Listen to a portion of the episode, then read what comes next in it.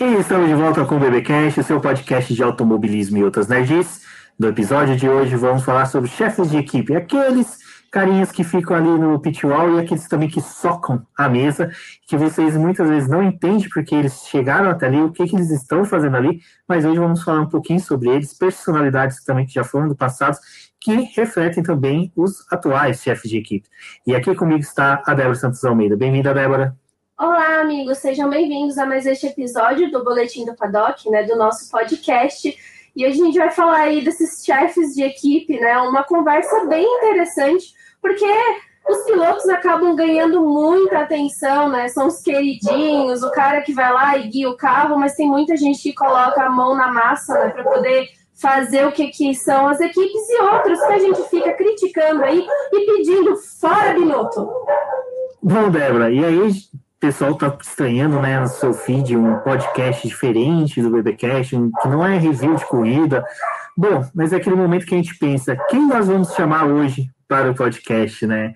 Ele, o caça-fantasma dos podcasts, Valese, o cara que é nosso padrinho, mentor, todo-poderoso. Se fôssemos membros da Marvel, né, ele seria o Odin, que é o pai de todos, pai de todos os podcasts. Bem-vindo, Valese. Oi, Rubens, Débora. Olá, cabeça de gasolina. Odin é bom, né? Porque Odin é aquele velho gordo que bebe muito, né? Mas sobre o chefe de equipe, o que eu posso dizer para vocês é o seguinte: quem sabe, pilota. Quem não sabe, dirige. Exatamente. Bom, mas antes de prosseguir, o que foi, Débora? Não, eu gostei, eu gostei. Gostou? Gostei. Aprovo. Aprovado? Aham. Uhum. O não gostou muito, mas aí não, é o problema dele, né? É uma característica, né? Se você não é um bom piloto. Essa é a minha esperança, por exemplo, porque eu no kart sou horrível. Sou horrível. Minha esperança é um dia me tornar, quem sabe, um chefe de equipe ou da diretoria dos carteiros lá com o Ricardo Bannerman. Mas antes de prosseguirmos aí com o BBcast, vale lembrar o nosso Após, né, nossa campanha de financiamento coletivo contínuo Após, aonde aqui embaixo descrição do vídeo você vai ter o link para se tornar apoiador. Não, Valézio. o Valézio é um cara multiplataforma. Ele tá com Ghostbusters e DC Comics. É, é o mestre, né? e e falando nisso, o Valés mesmo, né? Além de ser nosso colunista, podcaster, né? O cara encanador, ele também é apoiador do Boletim do Paddock. Então vocês vejam que, é, como sempre, a gente tem excelentes apoiadores e vale muito a pena se tornar apoiador, porque você tem contato com esses mestres, que nem o Valés, o Bannerman. Infelizmente, você pode ter contato com pessoas como o Celone, mas vale a pena aí é, ser apoiador, porque você incentiva e auxilia o Boletim do Paddock a sua manutenção dos servidores, do site e também dos equipamentos que nós utilizamos aqui na gravação do BBcast, como o StreamYard, que é uma plataforma paga para gravação de podcasts e lives. E você pode participar e ajudar a gente no nosso crescimento, apoiando com é, o Apoia-se também com a plataforma de membros aqui do YouTube, porque é importante para o nosso crescimento e também para a gente poder fazer a manutenção do nosso trabalho e trazer para vocês mais conteúdos legais. Então, isso é muito enriquecedor aqui para o BP.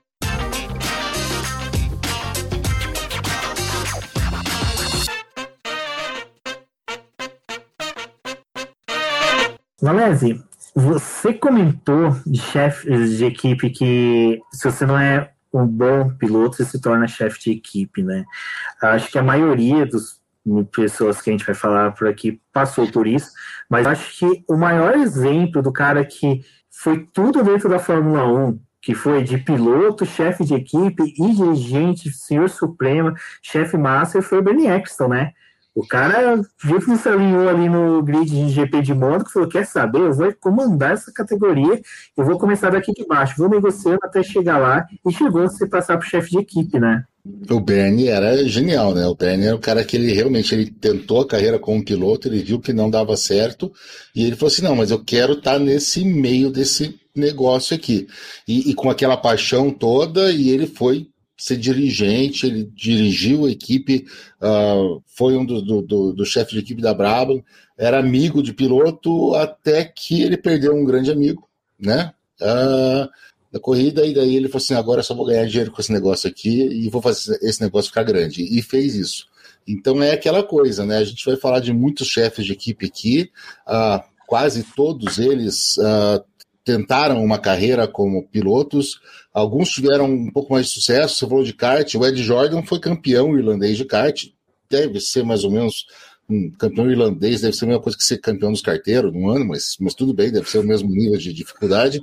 O, o, o Ron Dennis, ele não foi campeão pilotando, mas ele foi campeão de rally como uh, navegador, quando ele percebeu que não, não era um grande alguém que dirigia muito bem, ou quem tinha. Mas já começou dando ordem, né? Já começou dando, é, ensinando para os outros, vai para lá, vai para lá, não sei o que e tal.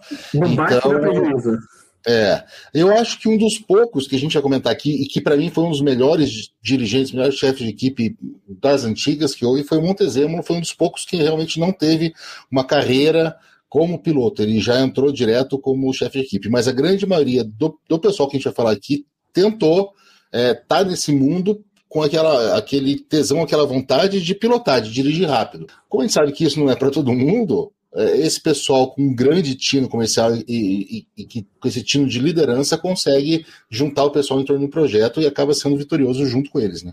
Exato. Débora, uh, muitos desses chefes de equipes do passado, a gente via eles no paddock, mas só que ao mesmo tempo você via que alguns carregavam o nome da equipe, né? Uh, e a gente chegava a ter o que a gente chama no direito de confusão, né? Não era a questão de você ser uma pessoa confusa, desorientada no paddock, mas você era que você olhava, você não sabia se aquele cara era chefe de equipe, se ele era mecânico, se ele era dono, se ele era marqueteiro, ele era tudo, né? A gente tem personagens que são assim, que acho que é um exemplo do Frank Williams, né? O cara que construiu equipe, trabalhou ali para poder fazer a equipe dele, teve a ajuda do Pad Lowe para poder fazer todas essas coisas, né? E aí a gente vê que não era só um cara que estava ali na posição de chefe de equipe, era o cara também que colocava a mão na massa, né? Que tentava arrumar patrocínio, botar dinheiro, fazer a equipe virar é, uma coisa maior, né? E a gente, é, quando vai vindo mais para frente, a gente percebe que essas coisas vão se perdendo, né? Mas tinha muito desses caras que eles colocaram o nome deles na equipe, né? O próprio Peter Sauber, eu acho que também é um exemplo disso, né? Construiu uma equipe, fez muita coisa, até que hoje em dia, se você que está escutando esse podcast não sabe, o nomezinho ali, né, que é carregado no chassi do carro agora da Alfa Romeo, que é o C, é um, o C é para poder se referir ao nome da esposa dele, a Christine, que eles não puderam, né, depois que se tornou esse nome Alfa Romeo, não pode perder esse nomezinho ali no chassi do carro. Então a gente vai vendo que tem muita coisa do passado que se liga com esse presente. E apesar da gente muitas vezes estar mais ligado aos pilotos, isso faz muita diferença. Deixa eu só aproveitar isso, a gente vai falar mais dele também. Primeira coisa, é, já fazer ó, a canelada não foi o Ron Dennis, foi o Jean Todd, que foi navegador de rally, não foi o, o Ron Dennis.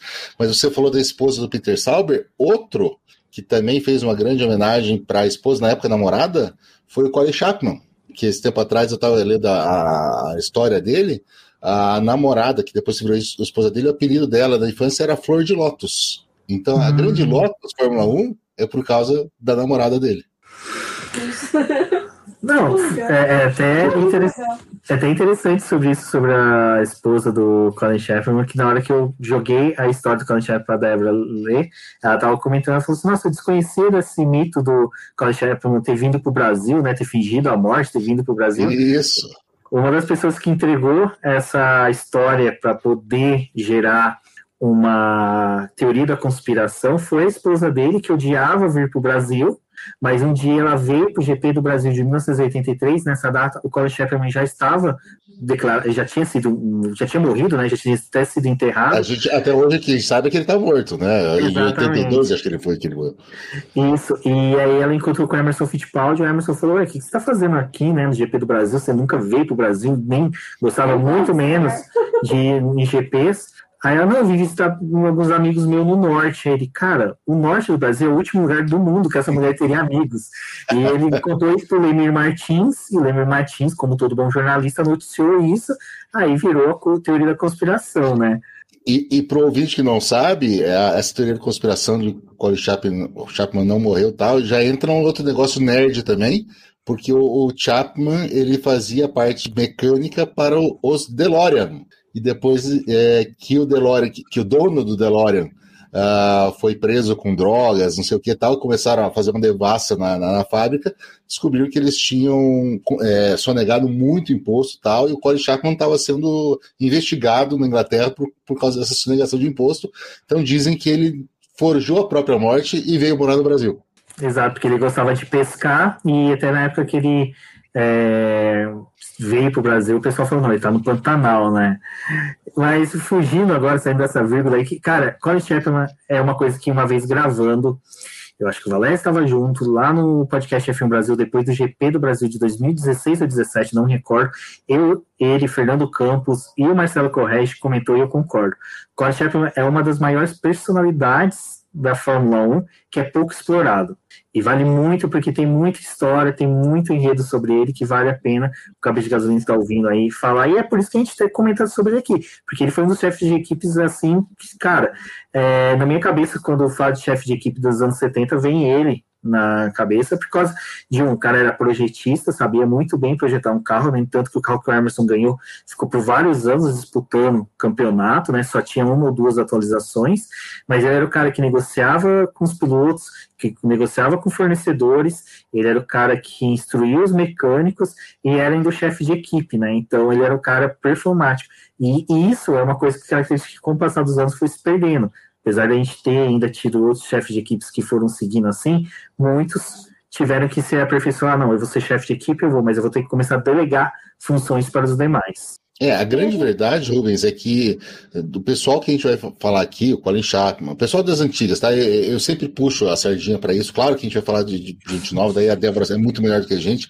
mas o Colin Chapman, o Montezemolo, o Ron Dennis, o John Todd, uh, o Ed Jordan, Quem Tira e tal, cada um deles dava um podcast só para ele. A gente sabe, seria isso aí. Então, se você realmente quer isso, apoie o Boletim do Paddock, de repente a gente faz uma série, eu consigo convencer o Rubens e a a gente faz uma série inteira uh, dos grandes chefes de equipe e fazemos aí 10, 15 podcasts, cada um contando a história de um, porque realmente cada um deles vale. Pra vocês terem uma ideia, na, também no, no podcast Filme Brasil, a gente fez a história do Bernie e, e eu acho que foram dois podcasts pra gente contar tudo.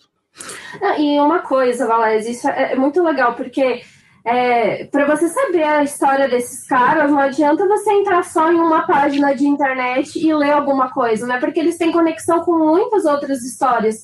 Então é realmente, tipo, para você falar sobre eles, exige você entrar em outros lugares e realmente garimpar a história deles, porque não tem tudo num lugar só. E acho que muitas dessas figuras é, é até triste dizer que assim, alguns nem têm livro, não tem assim uma coisa que tem um registro sobre eles, né? Tipo, uma coisa que você consiga ter um material só sobre eles. Então, é, é muito importante fazer programas assim, para a gente poder tentar reunir muito dessas informações que tem sobre eles para o pessoal conhecer mesmo, né? Que a gente vai dar uma passada sobre eles, mas seria muito legal falar sobre cada um deles. O Valete já me deu uma ideia, eu, eu compro, com certeza, porque é interessante a gente falar, porque assim, um dos personagens que a gente até citou aqui, que é o Frank Williams, para quem não assistiu, eu recomendo muito o documentário, que tem documentário não, é é filmes, séries, enfim, eu não vou saber definir, que é da Netflix, que conta a história da Williams e que passa muito mais sobre o diário né, da Gina, né, que é a esposa do Frank Williams, mas só que tem um momento ali da, do, do, documentário que você tem uma a transição da própria Williams, que quando acontece o acidente né, do Frank Williams que ele se acidenta, fica meses hospitalizado e é um momento que, cara, eu não vou falar que foi o ápice da Williams na Fórmula 1, porque a gente teve depois, né, nos anos, começo dos anos 90 ali, que a Williams também se despontou, mas eu acredito que tenha sido o momento mais importante que a Williams teve nos anos 80, que é quando ela tinha Mansell e Nelson Piquet disputando o título, e você tinha uma linha de galos dentro da equipe, e que Frank Williams saiu e entrou o Patrick Head que era o projetista da equipe, que daí ele já não tinha o tino de chefe de equipe de comandar igual era o Frank Williams, porque simplesmente a, o Valério até me corrija se estiver errado, foi 86, né? Que foi, é, foi, é, foi 86 o acidente. Uh, eles estavam testando, se eu não me engano, era o FW11, uh, e o, o, Frank Williams saiu uh, de Paul Ricard e estava indo para Nice, para o aeroporto, e teve um acidente automobilístico, ele caiu, tinha um barranco do lado dele, com menos de 3 metros de altura, mas ele saiu da, da, da pista, era um carro alugado, era um, um, Ford alugado, ele saiu da pista e capotou algumas vezes, teve essa lesão uh, medular, que, acabou confinando ele a uma cadeira de rodas por resto da vida, e o, o Patrick Head teve que, que, que, tinha 30%, era 70% do Frank, 30% do Patrick Head, ele teve que assumir a equipe, ele tinha uma clara preferência pelo Mansell, e em 86, quando aconteceu isso, o, a Williams foi campeã de construtores, e em 87 ela foi campeã de construtores e de pilotos com o Piquet. Então foram dois anos que o Frank estava se recuperando disso. Então, isso é muito legal, realmente. A, a, a, o livro da esposa do Frank Williams, que faleceu também recentemente, contando como é que é viver com alguém uh, tetraplégico e tal, e, e contando isso, que o, o Frank estava tentando voltar a ver, e o Frank Williams que também tentou uma carreira como piloto, não, não conseguiu, e acabou. Ele começou também como mecânico e tudo isso. E, e nesse período, o Patrick Head, que era o grande amigo dele, uh, comandou a equipe e, e, ganhou dois campeonatos em sequência, né? Exato, e é até interessante disso que tem do Patrick Head que ele conseguiu, mas só que ele mesmo mostrou uma certa assim que ele não, não soube administrar, né? Essa rinha que teve dentro da equipe, que tem aquele famoso pit stop do Nelson Piquet à frente do Nigel Mansell, sabe? É uma coisa tipo que a gente não esperava, né? Se, se, você tem um chefe de equipe pulso firme, apesar que a gente viu alguns pilotos entrar na frente dos outros recentemente, né? Saudades Alonso, Ferrari, que o pessoal não respeita muito, mas o Patrick é o cara que ele foi muito de bastidores, né? Ele já foi um cara muito mais que desenvolvia carros, mas ele conseguia manusear de bastidores e tinha o Frank Williams ali mais à frente mesmo, comandando a equipe. e assim, depois do acidente do Frank Williams, né?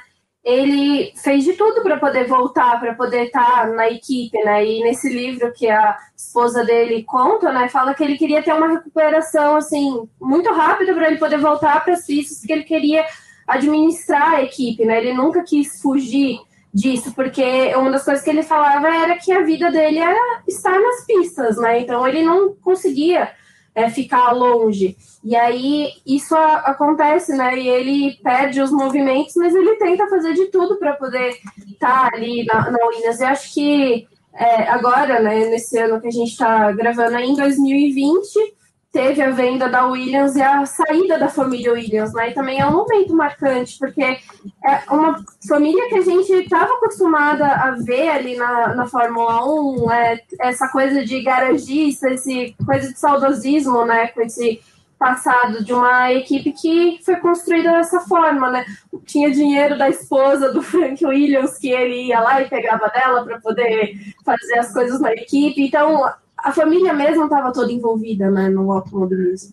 É, e é isso que vocês estão falando, que, que, que o Luiz falou assim, o cara era piloto, depois mecânico, depois chefe de equipe, consultor, publicitário, ele, ele juntava dinheiro, é, esse pessoal era dono da equipe, eles tinham que correr atrás de dinheiro. A gente, voltando ao Colin Chapman, Colin Chapman foi o cara que meio que criou a publicidade na Fórmula 1. A gente vê hoje os carros, os macacões, todos os contratos de publicidade, foi Colin Chapman que, que inventou isso com a Lotus e, e até o John Player Special, que a gente lembra sempre do Senna, tudo isso, ele meio que começou isso, e daí a gente volta para o Ron Dennis, o, o Project 4, o, o MP4, o primeiro carro dele, o M era de Marlboro, o, o, o verdadeiro homem de Marlboro era o Ron Dennis, né, que ele tinha o Project 4 na F2 F3, conseguiu a, a trazer a Philip, Philip Morris para o lado dele, e, e o MP4 era Marlboro Project 4. Então, é, eles tinham que captar esse dinheiro. O, o, Frank Willis ele começou a carreira dele como uh, chefe de equipe, vamos dizer assim, comprando um chassi da Braba para o Pierre Corrade, é, correr. Depois ele fez aquela parceria com, com o argentino, com o De Tomaso, que não deu certo. Uh, depois ele comprou um chassi da March, que o Pescarolo correu. Então, e, e teve uma época que ele estava tão sem dinheiro que ele comandava a equipe num telefone público, né, no orelhão. É, eles faziam realmente tudo. Para você ter, a Fórmula 1 ela era na década de 60, 70, com esse pessoal, ela era realmente, ela passou de ser um esporte de nobres, né? Embora a gente ainda tivesse os barões e o. É, e como é que era aquele do. do da Hensky, né? Do, do Hensky, né? Isso, o, a gente tinha o pessoal, os nobres, mas ele começou a ser uma coisa assim do, vamos dizer assim, proletariado, do pessoal que, que tinha estudado um pouco, que era mecânico e tal, e que queria ter uma equipe, queria correr, e o único jeito deles correrem ou estarem na Fórmula 1 era pagando, ou seja, uh, antes de piloto pagante, a gente começou com chefes de equipe pagantes. É, eu posso só falar Rubens rapidinho, mas é, o Valese falando isso, pra mim, acho que a conexão que eu consigo fazer, assim, de pessoa mais recente é o Zac Brown, né? Porque o Zac Brown, ele vende absolutamente tudo da McLaren, mas ele tá ali, pleno, tem o André Saido, que é o chefe de equipe, mas tudo recai sobre o Zac Brown, né? Ele que é o grande nome. Eu acho que a gente consegue fazer uma conexão com ele. O do Zac Brown, eu vou falar que ele a gente pode fazer uma conexão, uma conexão caseira da McLaren, que é o Bruce McLaren.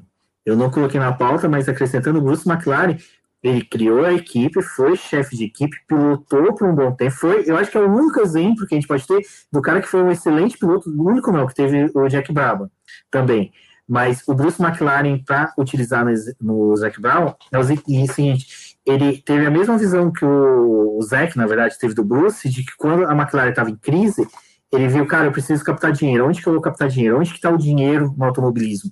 Na Europa, por mais que ainda girasse uma grana boa, não era tão grande quanto nos Estados Unidos. E aí o, o Bruce McLaren foi, levou os projetos dele da McLaren para Caan, que é um campeonato de endurance nos Estados Unidos, desenvolveu né, o carro dele e até ele corria com. Você escreveu um texto sobre ele, que era o urso. Como é que é o nome dele? Ah, ah sim, o urso que do chefe. É isso, o Dennis Hume. Dennis Hume, que os dois corriam nos Estados Unidos e quando eles ganhavam tudo, e até quando tinha anúncio nas rádios, nas TVs da, da corrida, o pessoal anunciava que não ia ser uma corrida X, ia ser o Bruce McLaren e Dennis Hume show porque os dois detonavam, venciam tudo, e aí ele começou a captar dinheiro, levar para a Europa, aplicar na equipe de Fórmula 1 e conseguiu né, começar a disputar realmente corridas e até vencer. O Zac Brown quase foi igual. Pegou a McLaren, vamos por assim, não destruída, mas uma situação bem periclitante, foi lá falou assim, aonde que está o grana? É, vou levar para o mercado norte-americano também. Foi lá, criou a equipe da da McLaren na Indy. Até hoje, na gravação, a gente está falando, teve um P3 do Pato Word, né? Que até eu tenho a toquinha minha de pato, que eu faço algumas gravações aí que o pessoal pode assistir nas lives. E isso que o Zac Brown fez é uma coisa que o próprio Bruce McLaren lá atrás já teve essa visão. E outro que teve essa visão foi o Colin Chapman, que venceu 500 milhas Uhum. Dessa forma, com o nosso querido e saudoso que agora me. Gente, é sério, depois do Coronga, minha memória ficou uma porcaria. Uh, Jim Clark venceu as 500 milhas com o Jim Clark, foi a invasão europeia na Fórmula Indy, né? Que o cara levou um monte de europeus lá, levou o carro da Lotus e venceu. E foi essa mesma visão. Onde está a grana? Nos Estados Unidos. Então vamos lá vencer umas corridas, criar a grana, e voltar para a Fórmula 1, aplicar essa grana nas equipes de Fórmula 1 e ganhar corrida aqui na Fórmula 1.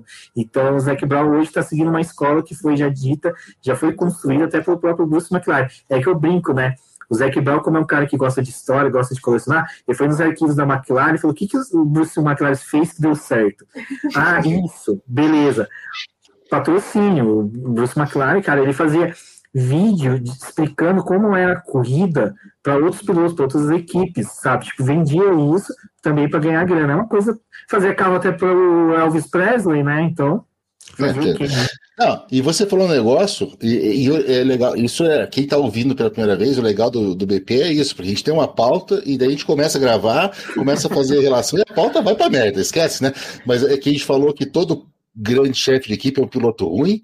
Você colocou dois exemplos uh, que uh, exceções que confirmam a regra, né? Que foi o Bruce McLaren e o, e o Jack Brabham. E eu vou colocar duas coisas da regra ao contrário, né? Que o Jack Stewart e o Alan Prost foram puta pilotos e as equipes foram uma merda deles também, né? Não souberam ser chefe de equipe. Exato. A Xuxa que foi uma, cara, foi uma equipe que, assim, na era dela, eu torcia muito, porque eu já falei em alguns episódios até do BBcast também lá, que minha paixão é carro branco. Eu adoro carro branco, até aqui tá meu capacete dos carteiros lá que eu corro com o Bunny. É, ele é branco porque eu acho, cara, o branco dá um destaque, dá uma coisa, principalmente por causa do asfalto, grama, que é onde que eu fico muito, né? Dá para você perceber a minha presença ali. E eu torci É o verde branco cara, daí, né, Rubens? É, verde branco, que ultimamente, é. né, não tem tido uma boa mira. Aí a gente pega. Uh, o Jack Short foi um cara que e, é, tentou, levou, né? Mas só que ele trouxe ali, aí assim, que o Jack Stewart, ele fez a equipe dele com o filho dele. O filho dele também, eu acho que foi um cara que também não conseguiu trazer muitos, sabe, incentivo para a equipe, mas a equipe ainda conseguiu ter os lampejos. Teve pod com o Rubinho, teve pod, se eu não me engano, com o Martin Bundle, que foi o piloto, Ed Irvine, não me recordo agora. Mas também não tem importância. Importância que o Rubinho foi para. Rubinho foi P3 em Mônaco. Então, cara, foi um puta resultado com essa shirt. E a Prost, a Prost tem aquela história, né? Que o próprio Alan Prost e o Pedro Paulo Diniz tiveram uma disputa, os dois brigaram, o Prost se deu melhor em cima do Diniz, acho que foi o momento em que o Prost falou assim, chupa brasileiros, consegui passar pelo menos um brasileiro para trás de novo, né, porque vai lembrar que ele conseguiu também vitória sobre o Piquet e sobre o Senna, mas a equipe foi tão mal administrada que teve que ter essa rinha ali entre o Prost e o Pedro Paulo Diniz pela grana, né, então foi uma, um momento meio sombrio na carreira do Alan Prost. Mas a gente, aí sim, só para poder já dar um, salto, acho que década de 80 a gente ainda tem a Ron Dennis, já tem a Frank Williams disputando, degradando por títulos, né? Um, Valese, só me recorda, década de 90, o chefe de equipe ainda era Montezemolo? É, 91 ele virou presidente da Ferrari e foi chefe de equipe, né? Luca Cordeiro de Montezemolo, Uh, Luca, Luca Cordeiro Marquese de Montezemolo, acho que é um, como a gente falou antes, é o único cara que é, que é meio que de fora disso, porque ele era advogado, Bolonha. O Luca de Montezemolo é um cara que até hoje, é, é, se eu não me engano, ele tá com. Ele, não me engano, não, ele com certeza tá com mais de 70 anos, mas ele é um cara que é ativo. Ele foi, ele foi uh, uh, o coordenador do, do comitê da Copa de 90 na Itália ele tá foi agora recentemente eleito o, o, o, presidente do comitê da, da, candidatura de Roma como Jogos Olímpicos. É, é um cara que já foi é, é, cotado como primeiro-ministro da Itália várias vezes, nunca quis. É, foi presidente da Cinzano, da, da, Maquila, da, da Ferrari, da Maserati, e, e, foi assistente. Logo no começo ele se formou em direito, ou seja, ele nunca teve nesse meio, ele se formou em direito, mas ele foi assistente do comendatore.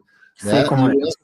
é, e o Enzo Ferrari Uh, gostou demais dele, ele era, ele era um jovem de 30 e poucos anos tal, e jogou ele na Ferrari em 74 como chefe de equipe.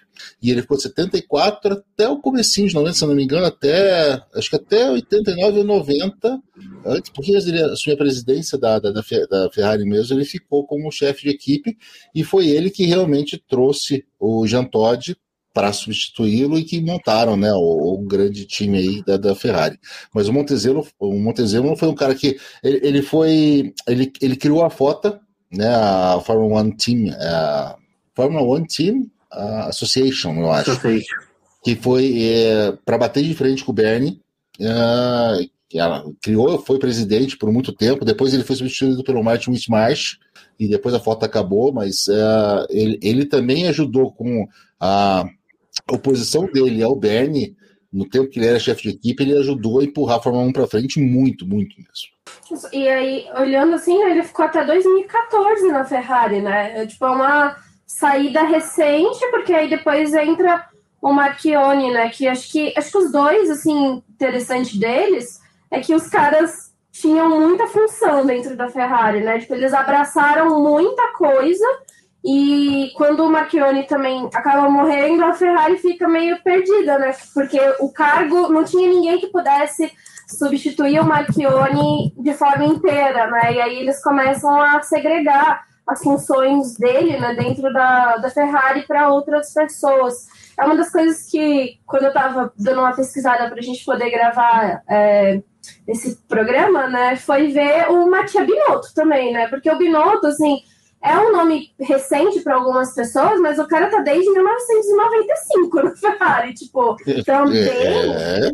há, há, anos ali. E o, o Binotto é outro, né, que acho que pegando essa linha de pessoa que assumiu muita coisa dentro da Ferrari, o Binotto ele vai passando os anos ali dentro da Ferrari, pegando várias funções. Ele trabalhou com a parte de engenharia de motores, de chassi, assim, ele fez muita coisa dentro da Ferrari até ele se tornar chefe de equipe quando a gente tem a saída do Arriva Bene, né? Que aí os dois trabalharam juntos, mas quando o Arriva Bene sai, ele é jogado nessa função de, de chefe de equipe, né?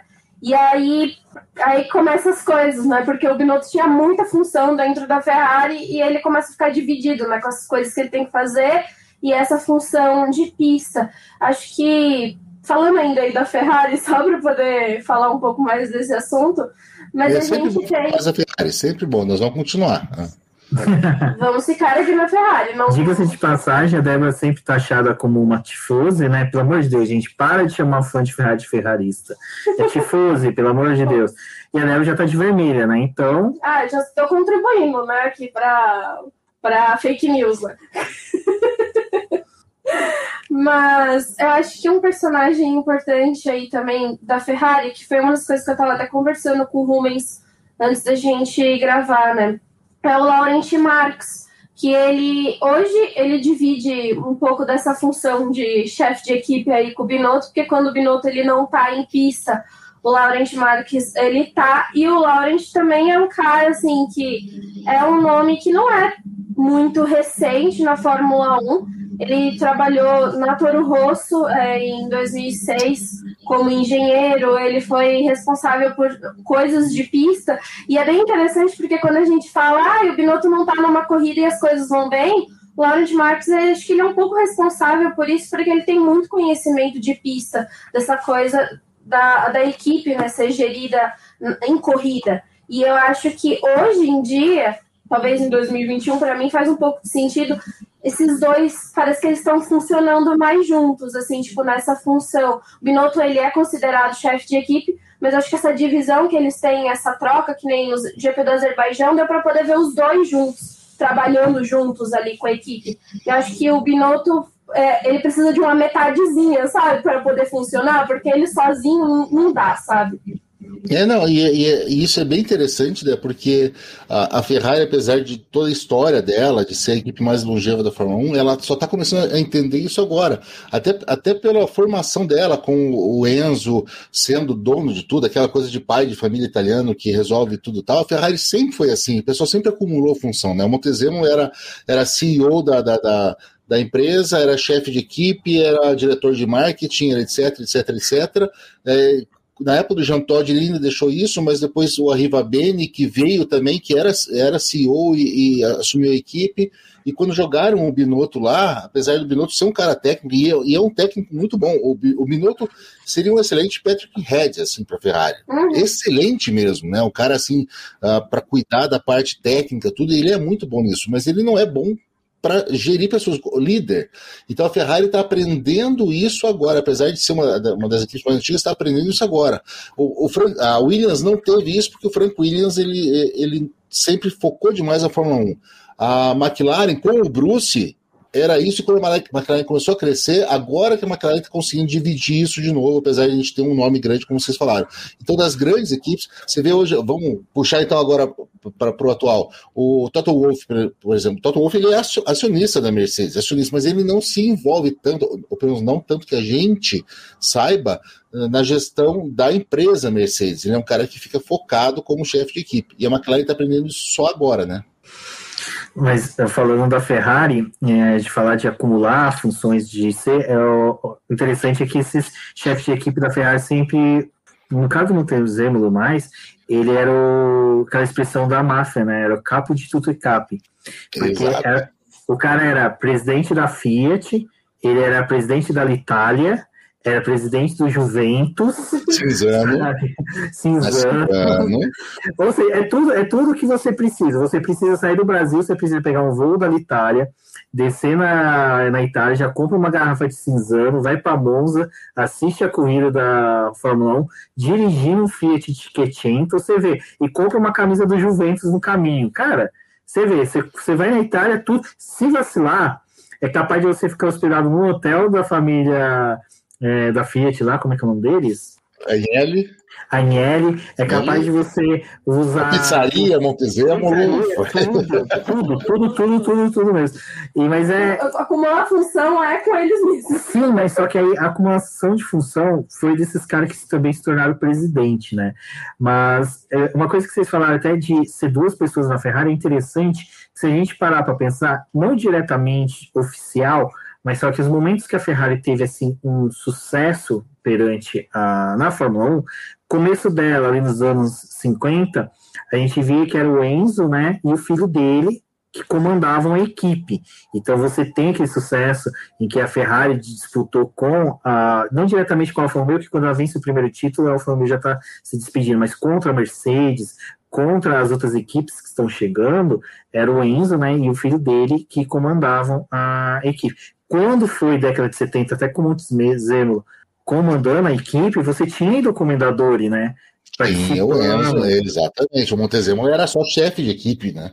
Exato, então você tinha ali, né, o Capo de Tudo Capo era o comendador, ele que comandava, né, ele que, que, falava tudo, ele que, até naquele filme Ford versus Ferrari, que você vê, né, ele driblando, dando chapéu nos pessoal da Ford, e é, ele não deixava de ser chefe de equipe, ele comandava, comandava a equipe da categoria GT da, de Le Mans, comandava a equipe da Fórmula 1, e depois, dos anos 80 até o falecimento dele, você vê que ele ainda continuou tendo participação ali, né? Até o último piloto que ele quis contratar foi o Michel Boreto, né? Que foi um dos últimos que ele negociou. Depois ele deu uma afastada nessas negociações, muito mais por causa da idade, ele também já não estava.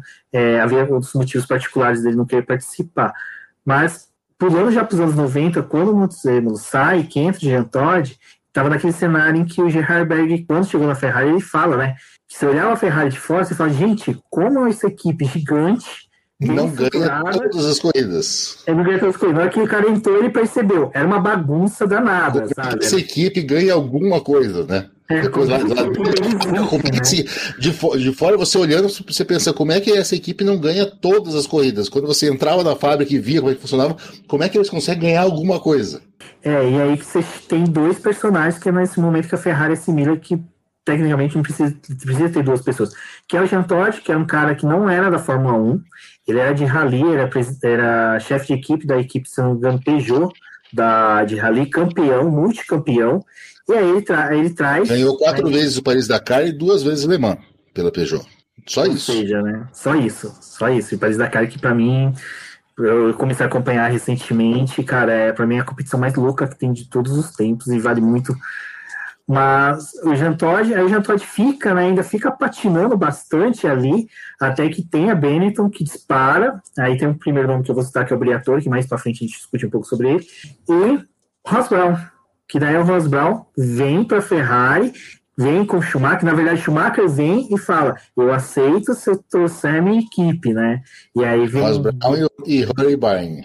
Exato, daí... então a Ferrari dispara. E lógico, tem um começo ali bem conturbado de ajeitar a casa, né? Porque não é só chegar... a casa, a McLaren estava muito bem, não estava dando assim, naquele comecinho a Williams ainda estava no, no, seu declínio, mas ainda uh, mandando muito bem, e a, a McLaren estava subindo e teve anos maravilhosos com o Ron Dennis, né, junto com ele, com o Mika Hakkinen, tudo, um super carro, mas eles aproveitaram para fazer isso, e daí foi aquela coisa, né? O, o Montezemolo bancando, dizendo: não, essa galera aqui a gente realmente vai dar um tempo para eles. O Schumacher dizendo: nós vamos ser campeões, tudo. Conseguiram de construtores primeiro, e daí a gente teve aquela a, os anos dourados, né? O segundo, a segunda, a, o retorno da Ferrari, os anos dourados de 2000 a 2005 aí que realmente foram uh, com esse quarteto fantástico que realmente fez a, ela ser a maior equipe do grid de novo. Então eu espero que daqui a já faz 20 anos isso, daqui a um, mais uns 4, 5 anos a gente volta. Mas, ô, isso que é interessante, porque agora que a gente está vendo, né, a Ferrari também passar por um processo de reestruturação, né? E eu acho que é quando a gente come... eles começam a encaixar as peças de novo nos lugares em que eles deveriam estar, as coisas começam a funcionar. Tipo, para mim, olhando hoje em dia a Ferrari, que a gente coloca ali o, o Binotto como cara de motor, né? Porque ele é especializado nisso, né? E tiraram muito ele dessa função. Aí no ano passado, quando ele voltou a cuidar dos motores da Ferrari, a gente está vendo que esse ano né, em 2021 eles estão tendo uma briga com a McLaren, que é uma briga muito interessante para a história da Fórmula 1. Eu acho que isso é muito legal. Então, ali, é, depois do GP do Azerbaijão, viraram e estão na terceira posição do campeonato de construtores. Não é aquela posição consolidada, mas muita coisa que eles já fizeram é, tá dando diferença, né, já para a equipe. Eu acho que todas as equipes, se a gente for parar para poder pensar, isso acaba acontecendo.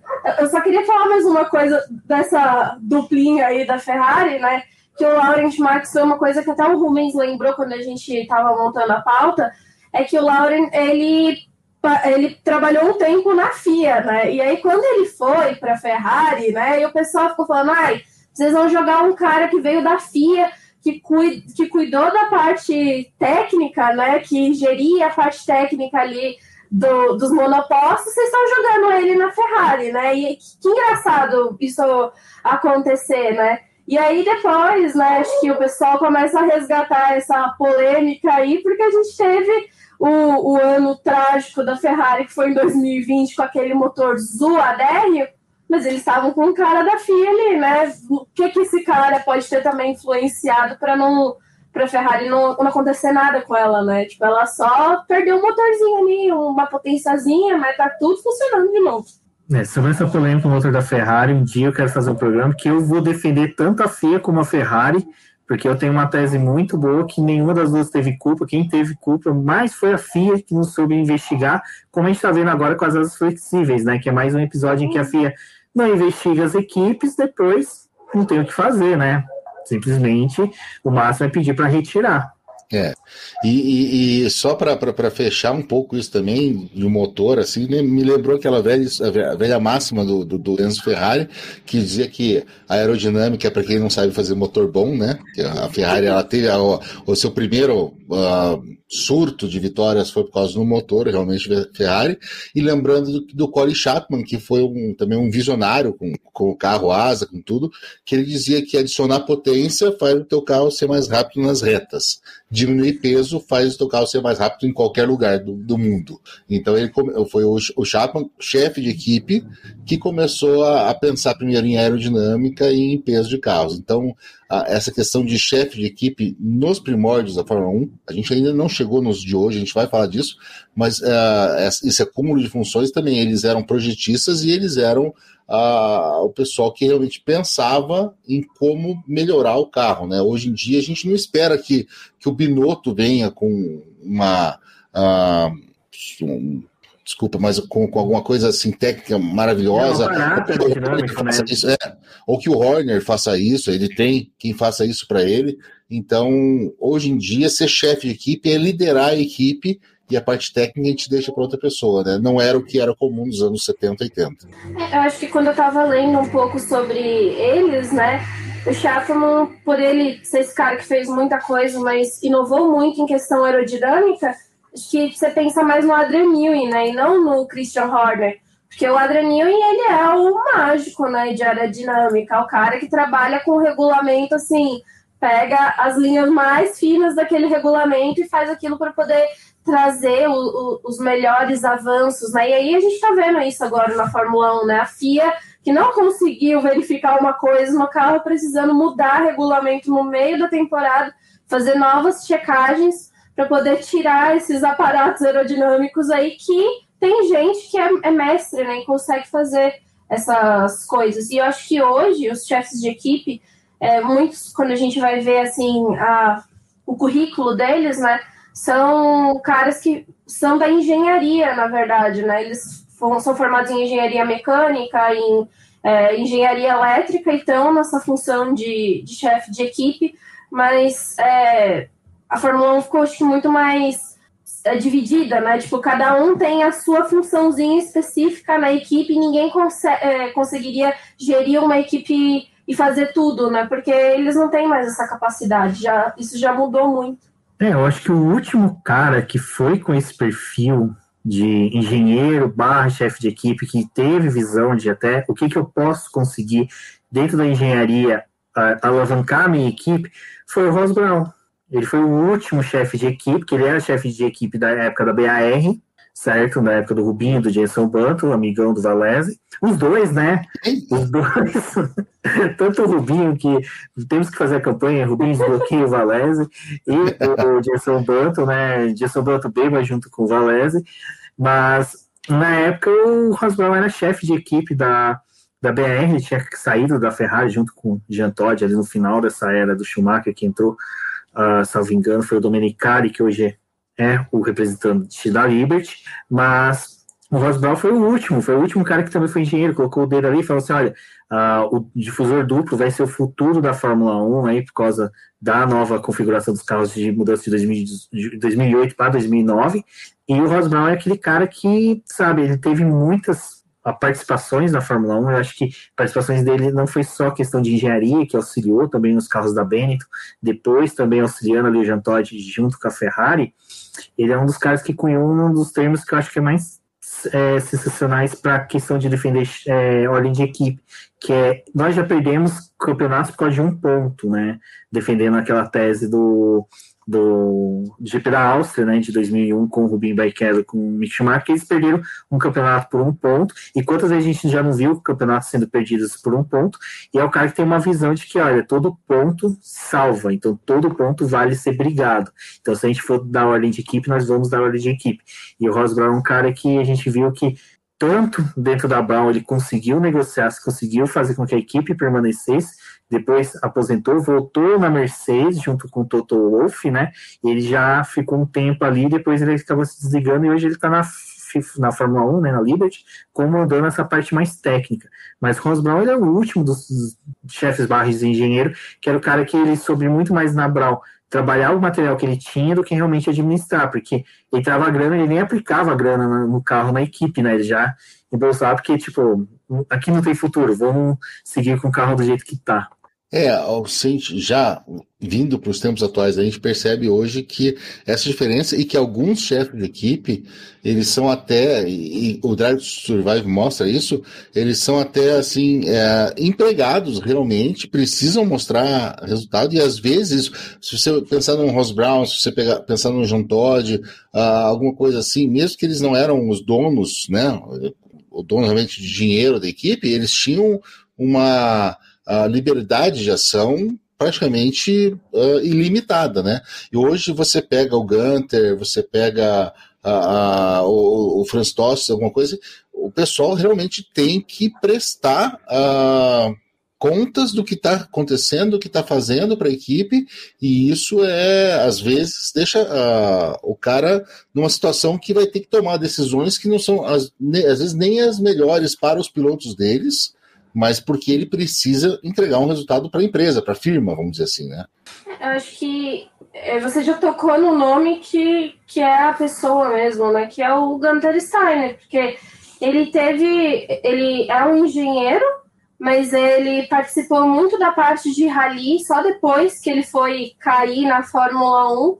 E aí foi convidado pelo Nick Lauda, que é outro personagem que a gente vê que surge em várias equipes aí desse grid, é, foi responsável pela parte de engenharia lá em Newton Keynes, que é né, a linda da Red Bull, que todo mundo conhece, que a Red Bull acaba se tornando Red Bull em 2005, e aí a gente tem ele ali assumindo a parte de é, como diretor de operações técnicas, né, ali com o Christian Horner, ele tra trabalhou junto com o Horner, e aí depois que no, quando entra o e né, aí o Steiner ele fica com aquela coisa, né, de putz, essa equipe tá muito cheia aqui para mim, né? Não dá mais para mim poder ficar aqui, não quero mais. Ele é mandado para os Estados Unidos quando é, acontece da Red Bull ir fazer uma equipe de NASCAR, então vai para lá, Steiner se muda para os Estados Unidos, fica por lá. E em toda essa passagem dele nos Estados Unidos, ele conhece o Dini Haas, e aí que vira, né? Que a gente tem a Haas hoje em dia, porque a Haas entra no grid da Fórmula 1 em 2016 e o Steiner ele é jogado ali como chefe de equipe. E é justamente esse cara que precisa trazer resultados, né? Porque ele tem um cara que manda nele, né? Ele não é o cara dono de tudo aquilo. Ele se reporta muito para o Dini Haas e acho que o Gunter ele tem meio que o papel de levar as coisas que acontecem na, na pista, né, para esse Gene Haas que não está sempre nas pistas ali da Fórmula 1, né? O negócio dele é nos Estados Unidos, mas ele tem um cara que quer resultado e ali a Haas tem um primeiro resultado interessante, depois é só uma queda nesse grid até que a gente chega em 2021 que quando ficou penando né, se a Haas ia sair depois dessa época de pandemia, o que, que ia acontecer. até vinha a família do Mazepin injetar dinheiro né, nessa, nessa equipe. Mas acho que o Gunter ele se torna um personagem muito importante assim pela Netflix, né? Porque ele é moldado pela Netflix, né? O cara que é, assim... ele é o cara folclórico, né? Mas é. É, vamos tirar a parte é, televisiva do Gunter, ele vira o Cyril Abitbull, né? Que ah, acho que você consegue fazer esse paralelo, né? O Cyril é o cara que realmente ele, ele perdeu o emprego, caiu para cima, mas é porque realmente ele não conseguiu entregar resultado que o acionista, os donos queriam uh, para mostrar no, no balanço, balanço de, de final de ano. Com certeza. O Gunter é uma coisa que eu acho muito interessante. Uh, a Netflix é, ela é legal que ela trouxe várias pessoas né, para assistir a Fórmula 1. É, até uma pessoa que eu gosto, que eu, eu, apesar da pandemia, tem que comparecer no escritório, então, com o volume de pessoas reduzido, só tem um advogado sempre dividindo a sala comigo. E o Zé, espero que ele esteja me ouvindo, um abraço, Zé, que ele estava comentando que ele muito o Zé é um cara que, quando a gente tiver algum contra do BP lá no famigerado bunda do padre, aí ele vai comparecer lá, porque ele é gente fina pra caramba. E aí ele conversando comigo, ele falou, cara, eu adoro o Gunter, não sei o que, né? Ele é alemão, né? Eu falei, não, o Gunter é italiano. Falei, não, mas como assim? O cara tem um sotaque. Ele tem um sotaque mais alemão do que o próprio Toto Wolff, né? O sotaque Gunther Steiner, é, é, é, ele é italiano na fronteira com a Áustria, ou seja, o nome e o sotaque, por causa disso, não tem nada de alemão, mas você pensa que o cara é alemão total, né? O cara é alemão total, e isso eu acho muito bacana. É o italiano mais fajuto que tem. no mesmo jeito que o Claire Regazzoni era, era um, um, italiano que não, não tinha sido da Itália, o Gunter é um, um, italiano que, que ninguém sabe que é italiano. É, ele, ele é tipo. Cara, como é que é? Ai, região, região da, do pai da Débora, que é o norte de Minas, que o pessoal já tem um sotaque de mineiro, mas bem misturado com baiano, misturado com baiano então você já não consegue identificar de onde que a pessoa é. Mais ou menos isso. Governador Valadares, que o pessoal tem um sotaque de carioca, mineiro, e já tem um pouco de inglês, né? Já se preparando para ir para os Estados Unidos. Mas voltando, é, acho que já dá para a gente, é lógico, entrar aí nos chefes de equipes atuais, mas antes de falar sobre eles, eu só vou falar assim, gente, Briatore ele foi o cara que é o chefe de equipe mais aleatório da face da Terra. Ele é o cara que, se você conversasse com, hoje, com ele na década de 80 hoje, sobre o que, que você trabalha? Eu vendo camisetas. No dia seguinte, você trabalha com o quê? Eu sou chefe de equipe de Fórmula 1. Você, what? Como assim, cara? Você vendia camiseta até ontem, hoje você é chefe de equipe? Sim, Briatore chegou, né, Valese? Ele era ex-vendedor de camisetas, como diria Fernando Alonso das Astúrias. Ah, o Briatore, tem, tem dois caras que trabalhavam com, com com roupas, com roupas ou acessórios assim, que fizeram equipe de Fórmula 1. Um deu muito certo, que foi o Briatore, que foi o cara da família Benetton, que resolveu fazer isso, e o outro foi o André Sassetti, que fez André Moda. Né? Ou seja, não tem meio termo. Se você está se você tá saindo do, do, do mundo fashion para Fórmula 1, não tem meio termo. Ou você vai ser uma desgraça total, ou você vai ser um sucesso. E o Briatore, ele era, é, diferentemente, ele não tinha nenhum conhecimento técnico, absolutamente nenhum, mas ele era um cara de pessoas, ele era um cara de publicidade, ele era um cara de fazer dinheiro, e isso era o que na época que ele entrou a Fórmula 1 precisava, né? Era o que o Bernie queria mostrar para todo mundo e o que a Fórmula 1 precisava. E ele tinha o tino de conseguir as pessoas, né? Ele roubou, por exemplo, vamos dizer assim, mas ele roubou o Schumacher do, do Ed Jordan que é um cara que é reconhecidamente mentor de muitos pilotos da Fórmula 1 e que trouxe muita gente para dentro e, e, que entende demais disso. Mas o, o Briatore é o cara que conseguiu roubar Ed Jordan jogar dentro da Benetton e dizer, agora a gente vai resolver. É o cara que, que, que, que quando roubou o Schumacher, ele tinha o Piquet. E ainda o Piquet, assim, é, o Piquet ganhou o último fôlego competitivo dele por estar tá lá na Benetton. Ou seja, a Benetton foi uma equipe que, que lutou por primeiros lugares por muito tempo. É, hoje em dia, a gente pensando nisso, a Benetton, mas a Benetton ela brigava diretamente com Ferrari, com McLaren por, e com, com Williams. Ela, é, eram as quatro grandes, por causa do Briatore. Claro que tem todo o esquema, tem todo o esquema do, do, do Alonso Gate, tem todo o esquema do Nelsinho, tudo isso, que também é do Briatore. Ele era uh, um, um, tubarão tão grande, ele era um predador tão grande que ele fazia de tudo para estar tá, uh, na frente entre os primeiros. E o que também era muito década de 90, época dos IUPs, época de Wall Street, era isso, né? Esse era o, o mundo nos anos 90. Então o Briatore ele virou um chefe de equipe que não entendia absolutamente nada de carros, nada de mecânica, mas entendia muito de liderança. É, ele era um destaque tão grande em questão de liderança, de atrair pessoas, que o próprio Ayrton Senna cogitou antes de ir para Williams e para Benetton. Ele até alguns mecânicos, é, membros da McLaren foram para Benetton porque o Briatore ele no paddock ele ia aliciando as pessoas na cara dura mesmo, dane-se, e aliciando ia trazendo, formando a Benetton bem forte com patrocínios grandes. E na época depois ela começou a ser meio é, brasiliense, né, cheia de patrocínio, tinha patrocínio até da Vaporeto, né, uns patrocínios assim bem diferentes, mas ela ele conseguia trair essas pessoas que o Ayrton Senna olhou e falou assim, cara, é uma equipe para poder ir. Foi, conversou com o pessoal que era da McLaren que estava na Bennett, e o pessoal falou assim, olha, Senna, agora não, que esse é o momento que a gente ainda está se estruturando, a gente está criando uma equipe, uma, um perfil de equipe, agora não é hora. Talvez depois dos anos 90 você possa vir, depois de passar por terminar o contrato com a McLaren, para uma Williams, para uma Ferrari, se vir para a Benetton, no meados dos anos 90, sim, a Benetton vai ser grande e foi, né? A gente teve ali até o, a permanência do Schumacher, depois que o Schumacher saiu, a Benetton ainda ficava namorando pódios e até, se não me engano, algumas vitórias, mas nada tão grande porque não tinha um piloto, não tinha um piloto que, sabe, comandasse a equipe como foi a chegada do Fernando Alonso que daí também a gente tem a chegada de patrocinadores fortes, né, como foi a própria Telefônica, que estampava todo o carro da Renault, que daí, desculpa, deixou de ser Benetton, se tornou Renault, mas Briatore continuou ali. Então, o, o Briatore, quando eu defendo ele, não é que eu estou defendendo que eu gosto do cara, não é que eu vou querer apagar as merdas que ele fez. Não, é porque ele é um dos caras que moldou a Fórmula 1 pelo que ela foi na década de 90 e no começo dos anos 2000 porque ele trouxe Schumacher, trouxe Fernando Alonso, que foram dois caras que eram fortes dentro da Fórmula 1, que tudo que passava por esses dois é, ou seguia um caminho certo, se não se tornava tortuoso. É, não que faziam algo de errado, mas era que você era um piloto de qualidade, Montoya. E aí disputar a posição com o Schumacher, cara, não tinha como. O Schumacher comeu cara de farinha. Foi mais rápido que o Montoya tenha sido. E olha que o Montoya nos anos 2000 era um dos pilotos mais completos que eu já via. Até hoje é competitivo, mesmo tendo um o porte físico meu e do Valese, né? Então. É, porte físico do, do Thor, né? Voltando, voltando a falar de Odin, Thor, né? de Deus nórdico, vamos dizer assim. Então, o Briatore, cara, ele foi um chefe de equipes que hoje eu acho que ele não se encaixaria.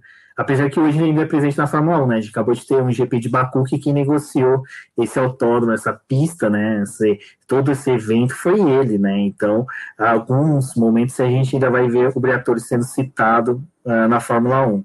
Sabe uma pessoa que eu penso que poderia talvez ter sido um chefe de equipe, assim, muito interessante?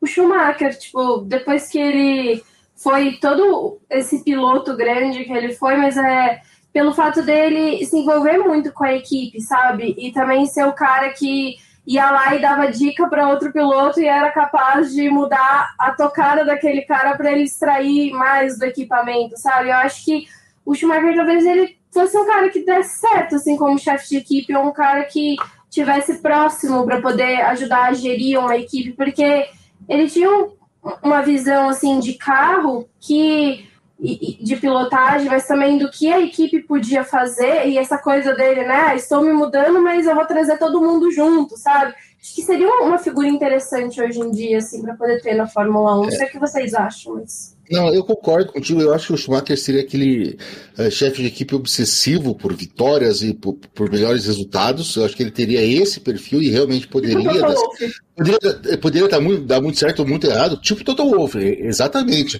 Né? Se você, o, o, e mesmo que ele não fosse chefe de equipe, mas o, o Schumacher faria o papel do Lauda perfeitamente. Se, se, ele pudesse hoje, ele, ele seria o, o, novo Lauda. Inclusive, é, para Mercedes, né? Apesar de toda a coisa da Ferrari, o, a, o coração do Schumacher realmente é, é Mercedes, porque foi quem deu a primeira chance para ele. Mas para mim, um, um, outro cara que seria. que tá, Eu não sei, eu queria ver isso na minha vida. Como chefe de equipe de Fórmula 1 é o Rubinho.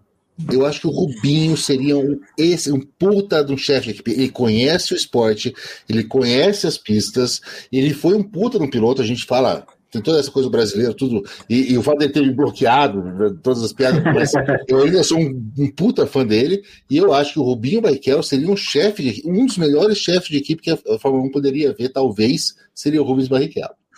É engraçado você falar isso, porque na Stock Car, uma coisa que o pessoal comenta bastante, é que dentro da full time ele tem esse perfil do cara que organiza, que auxilia, ele olha, vale a pena a gente trazer patrocinador para isso, para aquilo, trazer grana para isso, fazer isso na equipe. E ele é um cara que, quando você vê a entrevista dele falando do filho dele que está disputando hoje, a conversa dele realmente parece que ser de um empresário, chefe de equipe, não pai.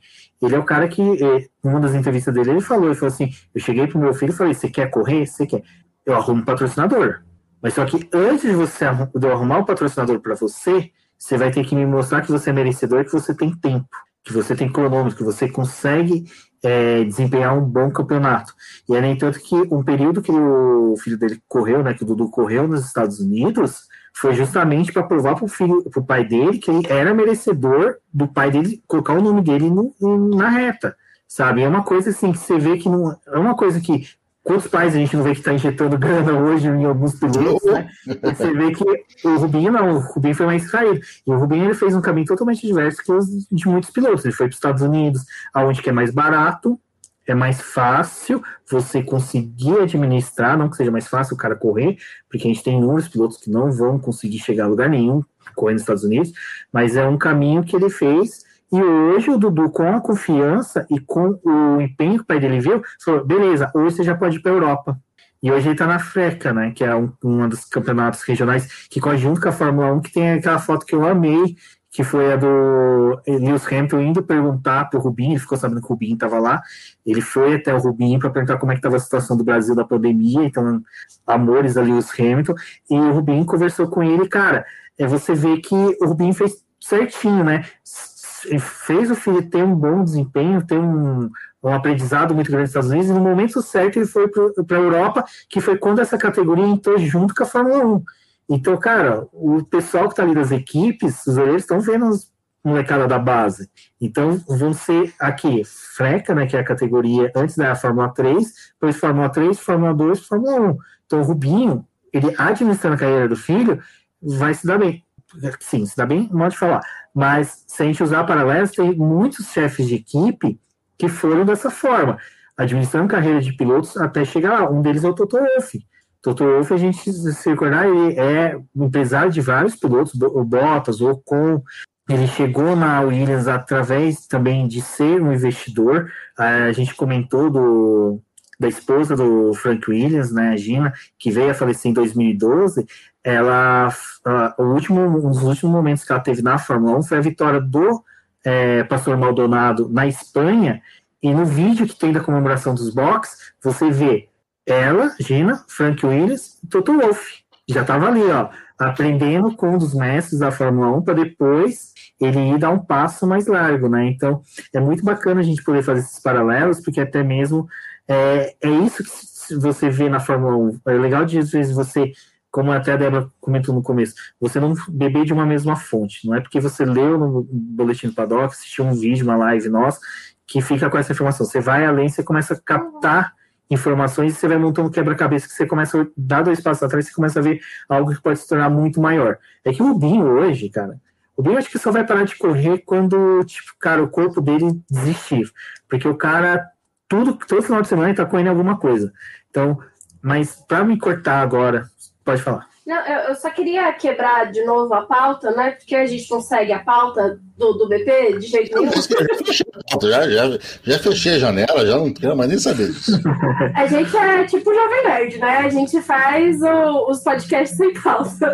Mas, é, falando ainda desses caras que poderiam ser chefe de equipe, Sebastião Vettel, para mim, eu acho que poderia ser um chefe de equipe ou ser um cara que assina. Ela quer fazer propaganda do texto dela. Quero fazer uma propaganda do meu texto. Não, mas não é por isso, não. É porque eu acho que vai passando um tempo você começa a se tocar de coisas que o Vettel faz. Assim, tipo, também um cara muito envolvido com a equipe, o cara que quer saber como é que o carro funciona, o cara que tenta, tipo, ajudar a equipe a melhorar. E aí, quando ele vai para Aston Martin, né, que tem aquela coisa de, ai, será que a Aston Martin está trocando um o Sérgio Pérez é certo fazer isso?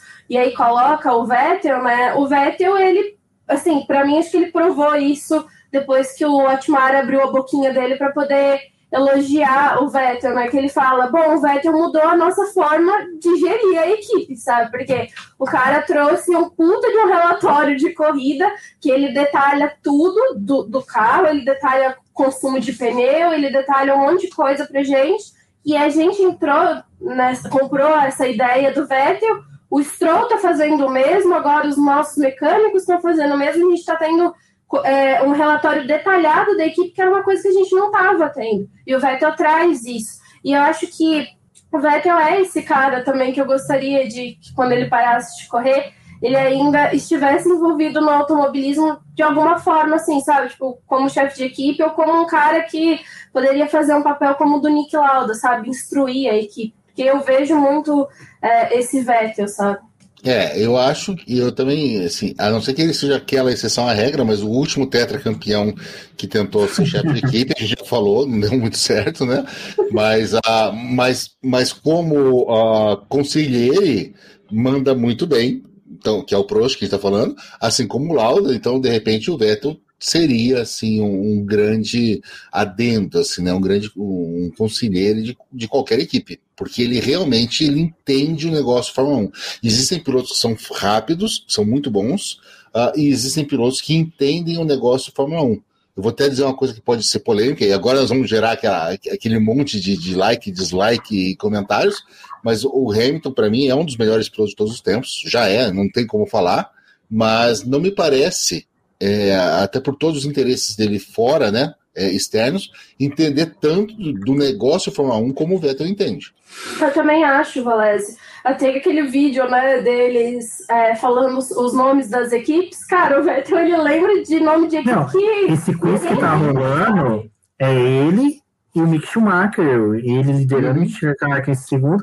E no BBcast eu até comentei, eu falei, o Mick Schumacher, ele, ele tem a característica que não é que ele é, é muito fã de Fórmula 1, que nem é o, o Vettel, mas ele é um cara que teve sempre ligado com a Fórmula 1 e tentou entender o, o ambiente de trabalho do pai dele, sabe? É um moleque que estudou, que acompanhou, que quis entender quem que eram as pessoas, então é por isso que ele tá ali em segundo, mas o Vettel é o cara que é o workaholic mesmo, é o cara que, sabe, a gente esse tempo atrás teve as vendas dos carros dele, pensou, nossa, o Vettel tá precisando de dinheiro, não, ele tava vendendo o carro da Ferrari para investir dinheiro na Aston Martin, para aplicar dinheiro na Aston Martin, para quem gosta de mexer com bolsa, você começa a fazer sempre esses, esses buscar essas informações. O cara está investindo na Aston Martin em ações, mas está se desfazendo de bens. Não é porque ele está querendo que dinheiro, ele vai aplicar aquele dinheiro. Porque você tem uma F40, uma Ferrari F40, é um investimento também.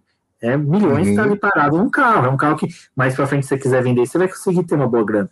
Mas o Vettel realmente tem esse perfil de um cara que quer estar presente na Fórmula 1, ele quer ser, você percebe que ele, ele busca isso. É, cara, quantos vídeos que a gente não tem da câmerazinha que fica ali acima do carro e que termina uma corrida, ele vai lá, o carro que teve maior desempenho, um carro que ficou mais próximo dele no, na corrida, e você vê que ele vai olhar, por que, que o carro mais próximo dele na corrida ele vai olhar? Porque às vezes ele vê aquele carro fazendo uma curva de uma forma diferente, o carro conseguiu se assentar mais na curva, ele vai olhar para saber o que, que, tem naquele carro, ele vai tentar entender o que tem nesse carro. E isso, se a gente parar para pensar, é um perfil também de pilotos ou quer dizer, desculpa, de chefes de equipe, que vai tentar entender o que, que o adversário está fazendo. Que é que nem agora a gente está tendo essa briga entre o Fifi da Fórmula 1, que é o Christian Horner, e o Toto Wolff, né? São dois chefes de equipe que hoje está em evidência, em decorrência também do último Dark Survivor, mas também porque é as duas equipes que hoje estão disputando posições, né? Estão disputando vitórias, títulos, que é a Red Bull e a Mercedes, porque as duas hoje estão entrando já naquela briga que a gente viu da McLaren e da Ferrari no passado, e que as duas ficavam apontando que, que uma possivelmente tinha de ilegalidade. E hoje essas equipes começam com isso e também parte um pouco dos chefes de equipe, que busca entender o que, que eles podem levar, mas antes o chefe de equipe ia, olhava, era, era um engenheiro, era um mecânico que ia na pista, na beirada da pista olhar. Hoje não, hoje já tem um feedback dos funcionários deles que falam, olha, tem essa irregularidade, possivelmente acontece isso, acontece aquilo, e eu acho que dos atuais, acho que realmente o Christian Horner e o Toto são os dois, dois chefes de equipe desculpa, que mais têm destaque atualmente por causa dessa disputa que os dois estão travando, tanto dentro de pista das equipes, como fora, dentro da política da Fórmula 1, em que não compensa hoje o fã querer decidir um lado, porque isso vai existir na Fórmula 1 pro resto da vida. Sempre os chefes de equipe vão tentar puxar a sardinha pro lado da equipe deles. Isso é óbvio, né? Porque é o, o, que eles fazem. Só pegando o último ponto, antes da Débora começar a pegar os chefes atuais, tudo, o, o, Vettel e o Mick Schumacher são os, os, talvez os dois únicos pilotos hoje em dia que teriam um pouco de chance de conversar sobre Fórmula 1 com o Cristiano Seixas e com o Casola. E se vocês não sabem quem são esses dois, você seja padrinho do BPcast que você consiga conversar com essas duas pessoas que mais entendem de Fórmula 1 na história, né? Uh, e que poderiam ser. Só, só, não digo que seriam bons chefes de equipe, porque o Cristiano, o Cristiano Seixas é muito a favor de, de primeiro piloto, de ordem de equipe e tal. Ele não poderia ser um grande chefe. Ai, ai. Bom, é, agora a gente vai entrando aí nesses chefes de equipe atuais, né? Mas acho que para mim uma passagem do Toto Wolff que é marcante, né? Que é o cara que foi ser piloto, que é o que a gente já estava falando aí nesse começo, né? Eu concordo com o Valés. E ele não deu muito certo lá na carreirinha dele de piloto e começou a ser o cara dos negócios, né? O cara que começa a aplicar dinheiro, a comprar ações, ficar de olho ali no mercado, mas muito dentro do mercado é, do automobilismo. Ele é, é nomeado né, diretor executivo da Williams, que aí o que o Rubens falou, né, foto, as imagens dele na Williams, olha aí da onde que vem, né, dessas compras de ações que ele fez e ele também ficou de olho em outros lugares ali que quando ele também compra ações da Mercedes e entra na, na, na Mercedes. É, o Toto Wolff ele é o cara dos negócios, né? acho que a gente pode definir ele como, como isso. E acho que o Toto Wolff ele foi um cara assim que fez muito dessa parte de reestruturação da, da Mercedes, né? Foi o cara que estava é, ali para poder gerir a equipe, que trouxe muitos funcionários também, que fez essa coisa, mas o papel dele é muito mais esse lado externo, né? Acho que ele nunca se aventurou em coisas mais minuciosas mesmo dentro da Mercedes. Ele teve a mentoria do Nick Lauda, que a gente já falou várias vezes uhum. aqui, e, e ele teve a, a, sabedoria de, de aceitar essa mentoria de alguém que não entendia como ele entendia de, de, de uh, liderar e de gerir as coisas, de ser um gerente, mas alguém que entendia do negócio Fórmula 1. Então acho que esse foi a, a grande sacada do Toto Wolff, de ter aprendido com o Frank Williams e depois ter aprendido com o Nick Lauda uh, sobre o que é ser um piloto, sobre o que é uh, uh, o negócio Fórmula 1. E daí ele juntou com tudo que ele já sabia e que ele é um excelente líder, alguém que, que cuida dos seus, e, e, e, uma equipe que realmente é a melhor equipe hoje do, do, do grid há muito tempo, e ele tem essa, essa carreira toda de sucesso por conta disso. E vai lembrar que de 2010 a 2013, a equipe Mercedes não era tudo isso, né? Para quem se recorda, não era uma, era uma equipe que, quando até o próprio Lewis Hamilton falou que ia, todo mundo falou, cara, você vai trocar a McLaren, né? Por isso. E na época o Ross Brown também estava na equipe, e ele até saiu porque divergia de ideias do Toto Wolff e do Nick Lauda. O Ross Brown se aposentou, segunda aposentadoria dele, e porque o Toto Wolff e o Nick Lauda já tinham uma visão de poder gerir a equipe diferente, que, que aparentemente foi a mais correta, né? Que os, mais correta, assim, é aquela coisa. Hoje, a gente coloca como correto porque está dando certo. Às vezes, se desse errado, seria a pior gerência que teve de uma equipe. Mas o Toto Wolff, eu tenho essa visão realmente de que ele é um cara que ele escolhe bem as peças que vão está ali presente. É que nem a gente comenta muito de fala do ah, o Bottas é um piloto que tem que sair logo da Mercedes porque uh, não está conseguindo resultado. Mas se você parar para pensar, o Toto Wolff, com esse, essa questão dele de conseguir né, fazer uma gerência de pessoas, às vezes ele sabe realmente que merece o, o Bottas ficar ali, porque ele não quer criar um, um dente a mais na engrenagem e fazer com que toda a engrenagem da equipe Mercedes, que hoje corre muito bem, seja, sabe, se torna uma engrenagem defeituosa. Então, às vezes, a troca de um componente não seja tão boa. E isso o cara vai pegando experiência com o tempo. Ele é um ex-piloto, trabalhou com um ex-piloto, que também o Nick Lauda passou pela Jaguar, não teve um bom desempenho como é, mentor da Jaguar, se afastou da Fórmula 1 e depois retornou para a equipe Mercedes. Eu acho que isso de saber onde colocar as peças, né? E foi o que levou a Mercedes ao que é hoje. Aí a gente olha agora, esse ano, né, que Christian Horner tá passando a mão nos funcionários da Mercedes tudo, né, para poder levar ali para Red Bull. E aí eu acho que nesse momento que a gente tá vendo aí a Red Bull sendo a líder do campeonato, a Mercedes aí sofrendo um pouco, tendo alguns problemas, mas eu acho que faz muita diferença, assim, tipo, quando você tem um, uma equipe que está funcionando muito bem, que é um reloginho, e aí você começa a tirar umas peças, né? Tipo, pessoas são substituíveis sim, mas é difícil também você arrumar a pessoa certa para poder ocupar aquela função ali que outra estava fazendo muito bem, né? Apesar dessas mudanças da Mercedes e da Red Bull não serem, não estarem acontecendo agora, né, são contratos que estão sendo fechados, mas é para os próximos anos, mas acho que já começa a colocar a cabecinha do Toto Wolff ou de quem está ali dentro da Mercedes, né? De o que, que a gente vai fazer com essa equipe, porque estão tirando as pessoas daqui, né? A gente precisa achar pessoas tão boas quanto para poder ocupar, porque acho que a Mercedes ela colocou um padrão assim na Fórmula 1 muito louco, sabe? De um padrão de qualidade, da gente manter uma qualidade, de a gente ter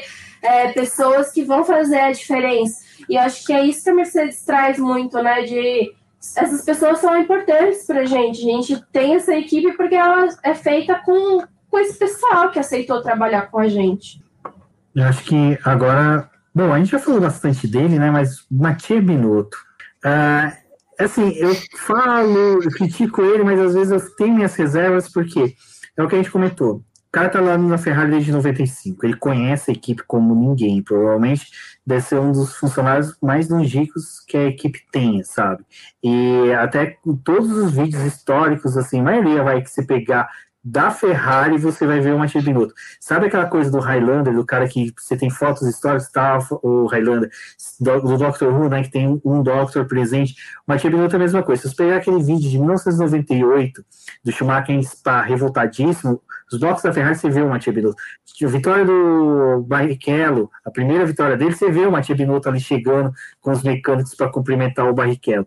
Então, ele é um cara que sim, eu, a gente não pode negar que tenha conhecimento da equipe, ele tem. Mas a questão de ele ser um excelente engenheiro, excelente projetista, excelente técnico, não quer dizer que ele seja um excelente chefe de equipe.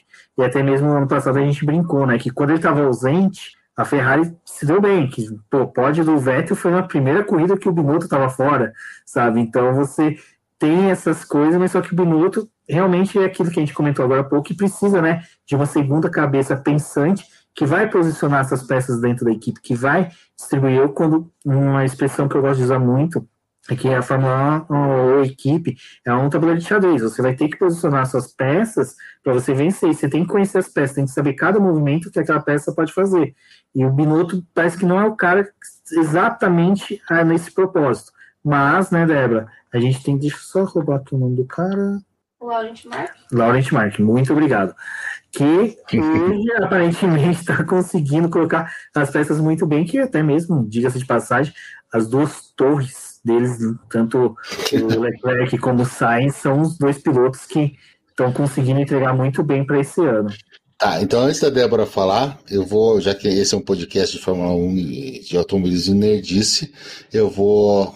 E, e, olha, eu tô saindo da minha zona de conforto aqui, porque vocês sabem muito mais do que eu nisso, mas você falou do, do, do Conor McLeod, do Highlander, eu vou falar de outro ícone em inglês, porque todo mundo chama o Binotto de Harry Potter, Será que falta uma Hermione Granger? Ou então, já que você falou tanto de, de, de mexer as peças de xadrez e falar das torres, será que falta alguém para saber jogar o xadrez desse Harry Potter?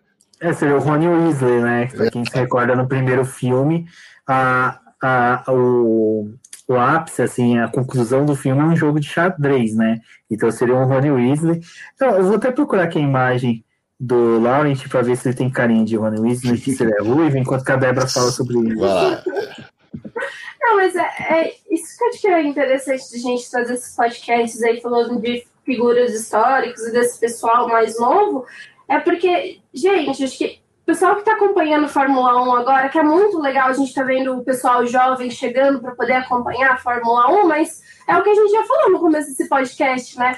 o Binotto, ele não é o cara de agora, ele não é o cara que surgiu agora. E ele também, acho que uma das coisas que é interessante da gente falar aí da Fórmula 1 que esses sistemas de gerência, esse pessoal que é chefe de equipe, não é que nem é, é, para quem gosta muito de futebol, não é o cara que tem um erro e a gente pede para poder sair na outra corrida, né? O cara já está saindo e está entrando outro chefe de equipe. Isso não acontece muito na Fórmula 1. A gente vê que esses cargos, é, até esse cara chegar na parte de ser chefe de equipe, muitos é, fizeram outras funções ali dentro das suas equipes para poder assumir, ou foram escolhidos porque também fizeram outros trabalhos interessantes em outras equipes e conseguiram esse, esse posto, né?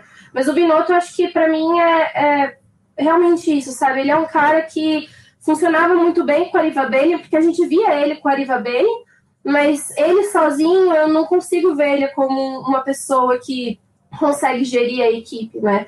Sozinho. Eu acho que olhando para o perfil do Laurian, ele é um cara que desenvolve mais, porque acho que ele tem um conhecimento maior, assim, em pista, né? Uma das coisas que eu não falei ali é que ele também trabalhou na Minardi, né? Ele também teve esse, esse pezinho aí, foi engenheiro de corrida lá também. Essa passagem dele na Toro Rosso é interessante, a passagem dele na FIA também é, acho que é um complemento aí para a Ferrari e acho que ajuda bastante o, o Binotto, né? Porque ele tem o cargo do, do Lauren, na verdade, ele é diretor é, ali de pista, né? Ele é o cara de corrida mesmo. E o Binotto está ali, os dois têm que trabalhar juntos aí para poder exercer um papel é, interessante, apesar do, do Binotto ser, é, ser o chefe de equipe mesmo da Ferrari.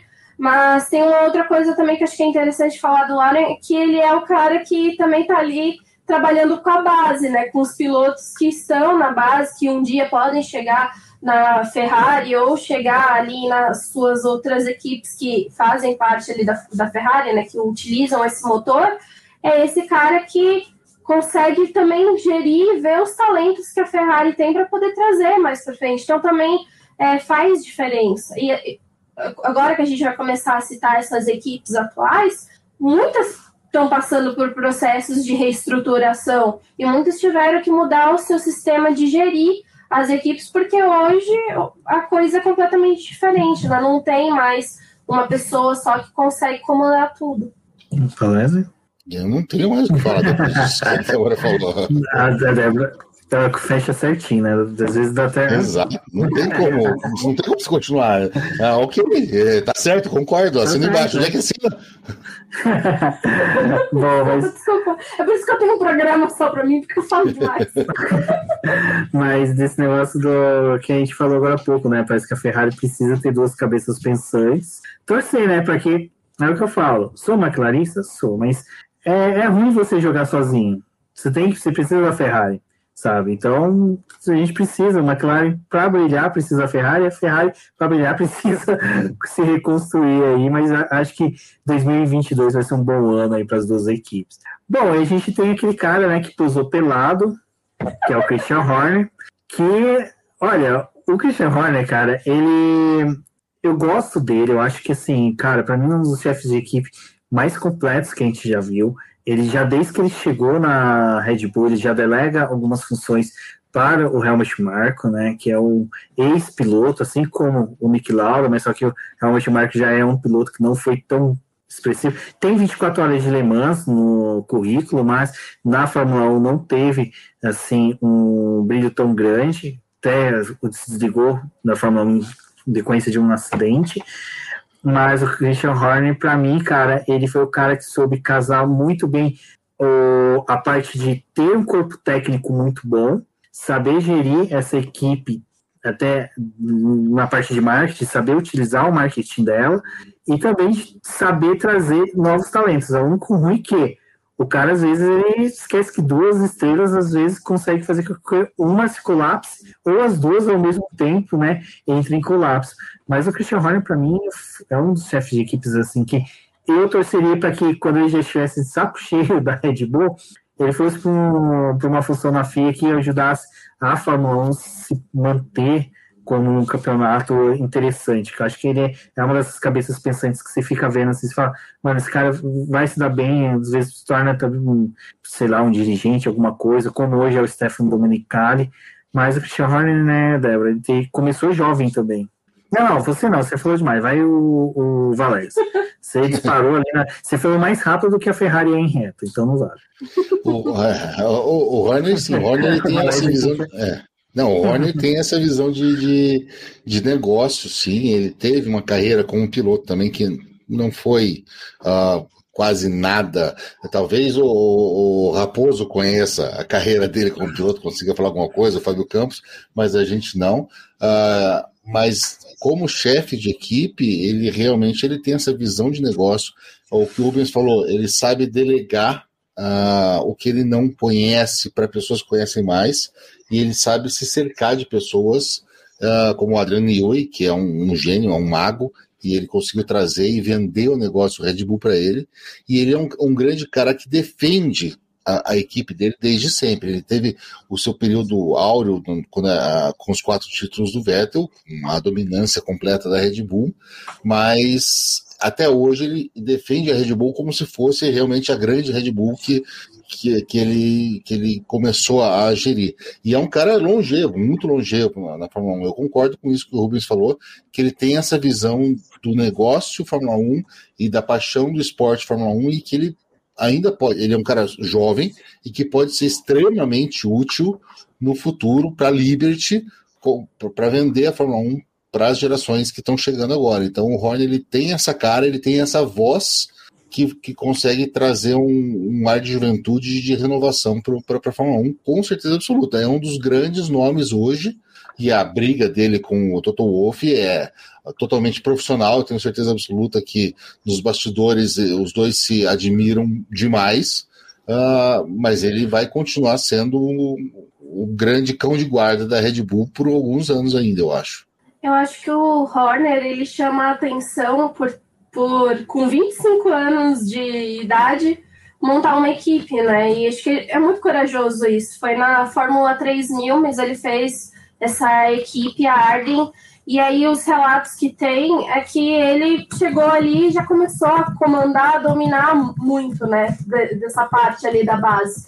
E aí ele é o cara que deixou de ser piloto para poder ir para essa parte de gerir, de administrar, que é muito interessante. Acho que uma das coisas que o Rubens falou, né, dele assumir um cargo aí na FIA, há muito tempo atrás, antes do Toto Wolff ser quem é o Toto Wolff, né, de virar esse grande personagem dentro da Fórmula 1, para mim, acho que muita gente falava, assim, eu via muito comentário, que o Horner seria o próximo cara a ser um, um gerente, uma coisa assim, dentro da FIA, realmente, porque ele tinha muito esse perfil, né, de ser o cara de ah, estou aqui, eu quero comandar esse negócio, eu tenho, vou encaixar as pessoas certas para poder fazer a, as coisas funcionarem.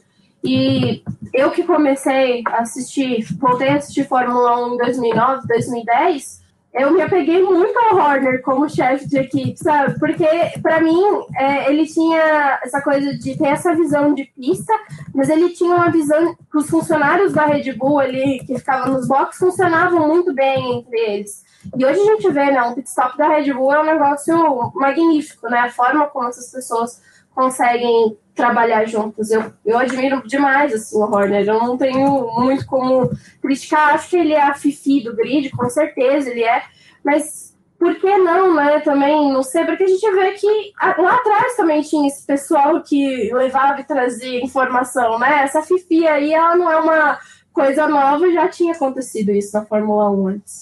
E a gente comentou ó, em, em off antes de começar o programa, o Horner é o cara para uh, suceder o Jean Todt da presidência da FIA, até porque uh, o Horner casou com uma Spice Girl e o Jean Todt casou com uma Bond Girl, né? Ou seja, ele já tem isso em comum também, né? Com certeza, com certeza. Muito boa. Não, e até é engraçado que no, no Survive a esposa do Christian Horner, né, fica tirando sal dele, de que ela tem que fazer mais shows do que ele, mas só que ele se cansa mais, ele fica mais tempo fora. É, Christian Horner, eu, eu, eu, isso que molda também, né? Você vê que até esse fato do o Christian Horner, vale lembrar que ele é da nobreza inglesa, né? Que ele é um nobre, a família Horner faz parte da, do círculo ali de amigos da coroa. Então, é, ele, ele tem muito perfil. Cara, tô tentando lembrar agora de cabeça. Ah, um pouco do Laudo, né? Que foi o cara que é, era família rica, né, nobre, assim, na Áustria, decidiu ser piloto, desvinculou, mas o Christian Horner foi o único cara que conseguiu ainda ter os vínculos ali, porque não é à toa que quando a gente mostra onde que ele mora, você vê que parece aquela cena de The Crown, né, o cara tá no castelinho, tá no meio de uma fazenda na Inglaterra, todo bonitinho, né, o cara anda de pullover no meio da fazenda dele, é sensacional. É o, é, o, é o Lord Heskett da, da atualidade. Exatamente, né? exatamente. A única diferença é que o, o Horner aparentemente sabe administrar, né? O Heskett, coitado. Ele, ele sabe administrar e ele, ele, não bota o dinheiro dele na equipe, né? Ele tá, tá administrando a equipe de outra pessoa. Exatamente. mais esperto, né? Mas até, gente, eu tô surpreso que a gente conseguiu quase chegar a duas horas de live, então a gente vai comentar desculpa, aqui. tá, gente? Desculpa. Não, a, a, culpa, a culpa é mais minha do que de qualquer um, mas acho que dois chefes de equipes assim que eu acho que merecem um destaque até nos nossos comentários, porque o Gunter a gente comentou, a questão dos outros demais, eu acho que o Timar eu não quero comentar com ele, porque eu não gosto dele, porque ele briga com o Zac Brown a toda hora, quer ficar Tadinho, cutucando ali.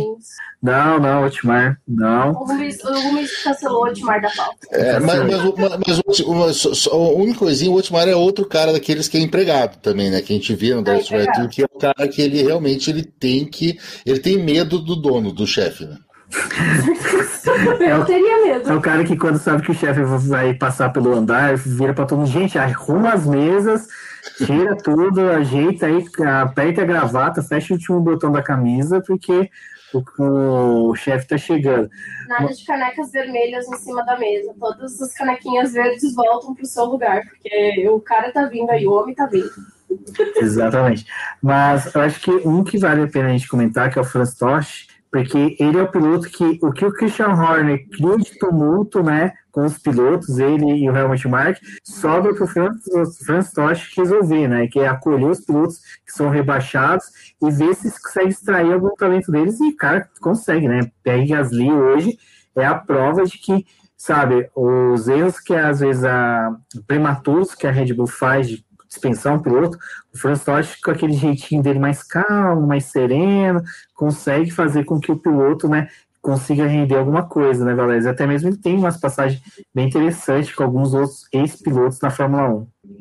É, o Tosh, o Tosh é de uma geração acima desses que está falando, né? Tanto o Toto Wolff, o Horner, o próprio Binotto, eles são da década de 70, eles estão aí nos seus 40 altos, 50 baixos, o Franz Tosh está com 65 anos.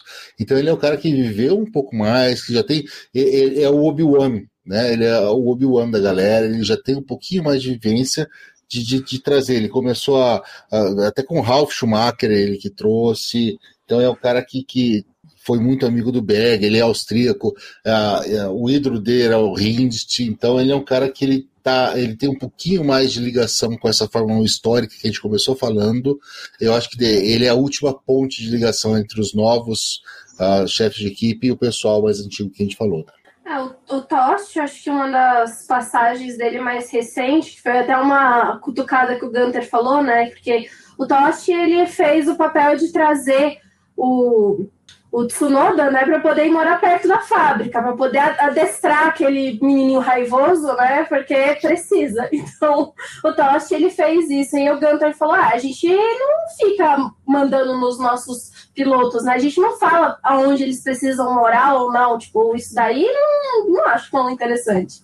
E o Toshi, ele fez, né, ele teve esse papel de trazer o Tsunoda, e, e ele é o cara que é, acaba ficando nessa sinuca aí, porque ele tem que gerir os, os jovens talentos, teve que gerir ali Sebastian Vettel, esse pessoal, né, Daniel Ricciardo, tipo, e aí joga ali para a Red Bull, né, para a Red Bull dar continuidade a esse pessoal. E eu acho que fazer esse trabalho com os pilotos de base, pilotos iniciantes, é muito importante, você tem que ter muita calma, porque, cara, os caras vão errar, vão fazer besteira. Aí tem a Red Bull que vai lá e mata o piloto e devolve para ele, dá uma consertada, porque esse papel também acho que de recuperação que ele conseguiu fazer com o Pierre Gasly é, é muito importante também, porque a gente está vendo a equipe funcionar com esses dois aí, né? E com esse jeito que o Tost tem. E é um chefe de equipe que é muito esquecido, assim, que o pessoal não lembra. Se perguntar para muita gente que está acompanhando hoje, nem sabe quem é. Nem o Hamilton sabia quem era, né? O Hamilton também não sabia.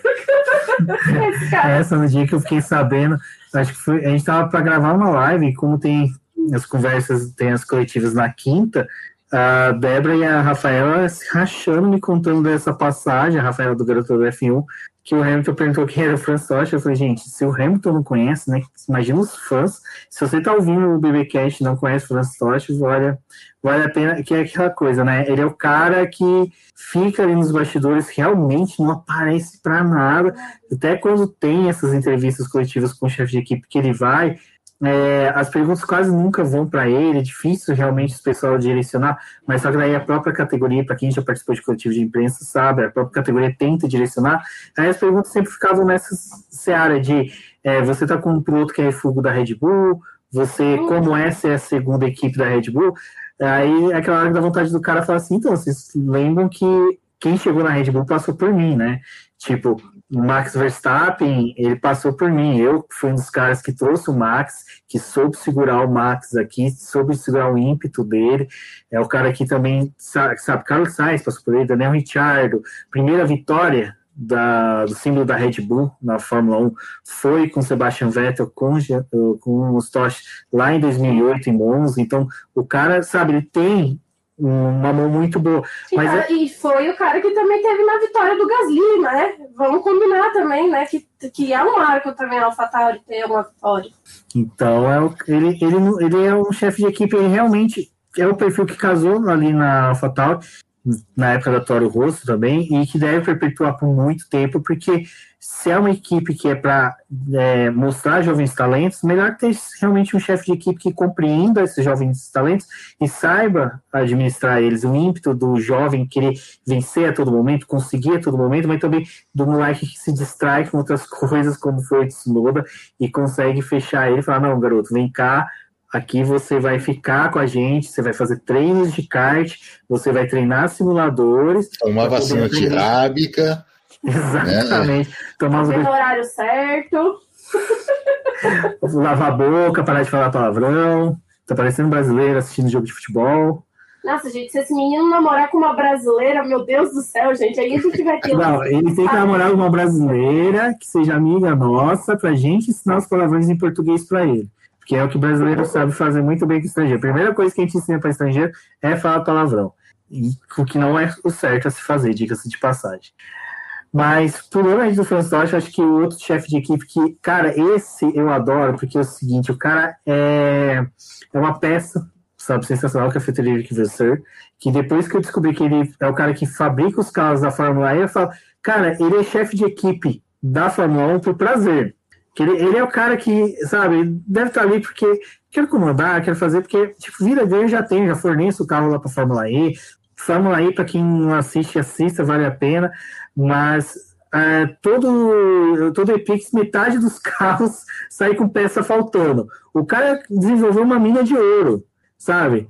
O carro, todos os carros saem despedaçados, sai com peça faltando. Então, para ele, a cada Epix é, sabe, ele só vê o Pix dele recebendo ali dinheiro, a conta dele. Acho que cada peça do carro tem um número do Pix dele para poder receber os pagamentos. Mas Frederico Visser, assim, ele é um chefe de equipe que sabe também trabalhar com jovens talentos, porque a Sauber, cara, também é uma equipe que ao longo dos anos, desde a época do Peter Sauber, que a gente não comentou como chefes de equipe que também é, desempenhavam outras funções, mas o, foi uma equipe que veio trazendo jovens talentos. E o Frederic Fischer foi um piloto, foi um chefe de equipe também que revelou jovens talentos para a Fórmula 1. Eu quero fazer um paralelo dele, que foi uma das coisas que a gente estava conversando antes de gravar, e quando eu estava lendo, é, para mim, eu acho que ele é o perfil do Quintirion, né? Porque ele também revelou talentos aí para a Fórmula 1, né? O Jack Stewart, e, e aí o, o que é o, o que é, o Frederic Visser fez, né? Assim, vários pilotos que a gente vê hoje na Fórmula 1 são muito de responsabilidade dele, porque um marco do, do Frederic é, foi justamente atuar em categorias de base.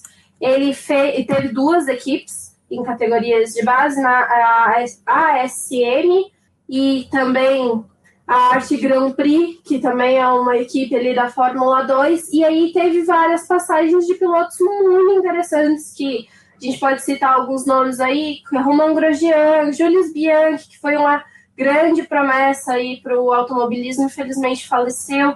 Mas a gente também tem esse nome aí que vocês conhecem muito bem, que é Sebastian Vettel, Lewis Hamilton, todo mundo passou pelas mãos do, do Frederic Visser. E para mim, assim, é, eu como uma pessoa que todo mundo me coloca como torcedora da Ferrari, mas acho que hoje eu sou muito torcedora da Alfa Romeo. É um cara que cada vez que eu descubro uma coisinha dele, eu fico mais encantada com esse chefe de equipe, que também é um cara que não aparece muito.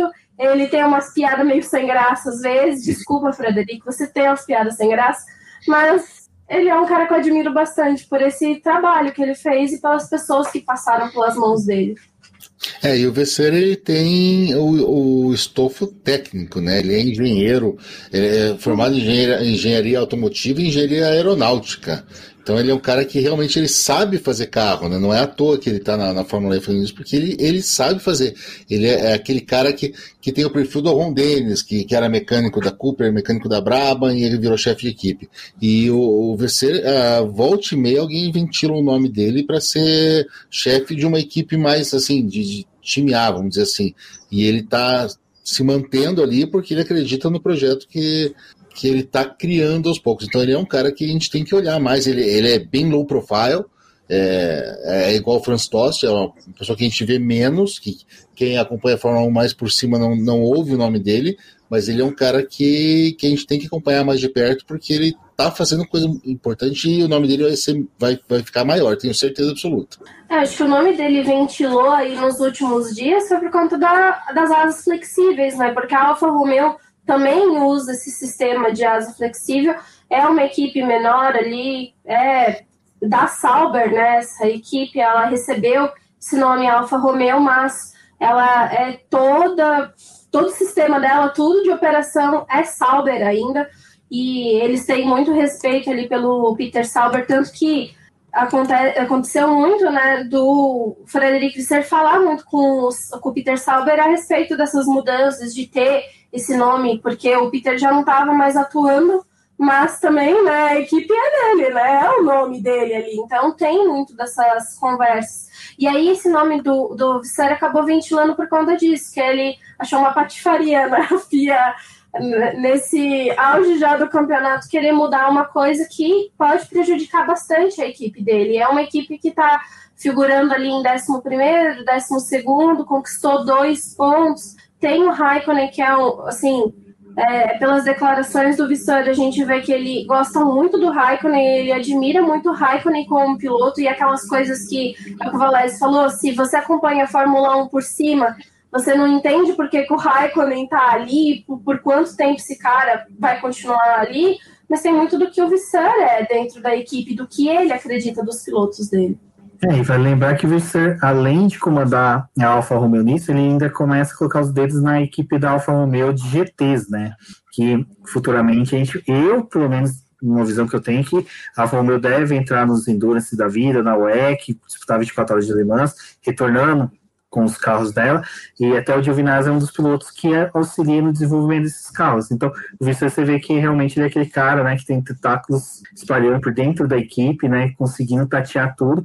E é lógico, né, deve estar tá tentando vender partes aí da fabricação desses carros de GT com a equipezinha dele lá que fabrica, fábrica dele, né, de construtores de carro, que é a Spark. Agora, só, eu acho que, cara, esses chefes de equipe, eu gostei muito da ideia que o Valério vendeu no começo. Quero realmente fazer. Vamos fazer assim a, uma série falando dos chefes de equipe, porque a gente vê o pessoal produzir bastante de equipes, pilotos, mas chefes de equipe são realmente né, a ligação entre esses dois componentes que faz com que eles obtenham ou o título ou eles realmente cheguem a chafurdar na lama e não consigam nada. A gente tem os chefes de equipe que a gente não comentou que, além do Prost e do Stewart, que foram dois ex-pilotos é que não conseguiram resultados, tiveram também sim chefes de equipes que, sabe, tiveram passagens pela Fórmula 1 que resultou em nada, só prejuízo para as equipes e para eles mesmos. Mas só que, antes de fechar, é, a gente vai comentar da Williams e da Alpine, que as duas, né? Mas primeiro a Alpine, ah, vamos primeiro para a Williams, que agora né, acabou de ter ali né, a saída do chefe de equipe que estava comandando tudo, que era o queridíssimo Simon Robert. Eu estava esquecendo sim o nome dele, por isso que eu fui buscar na pauta. e eu estava lembrando com certeza o nome de Jos Capito, que eu adoro esse sobrenome dele. Capito eu acho sensacional. Na época que ele passou pela McLaren, ficava todo momento procurando uma hora para utilizar o nome dele, mas ele não aparecia tanto. E não tem como se falar de Jos Capito sem juntar as mãozinhas em conchinha assim, né? Jos Capito. Jos Capito. Capito. Mas a Williams que veio nessa reestruturação e trouxe esses dois membros né, para é, a equipe, né, Valéz? Mas quem ficou com a função de chefe de equipe primeiro foi o Simon Robert.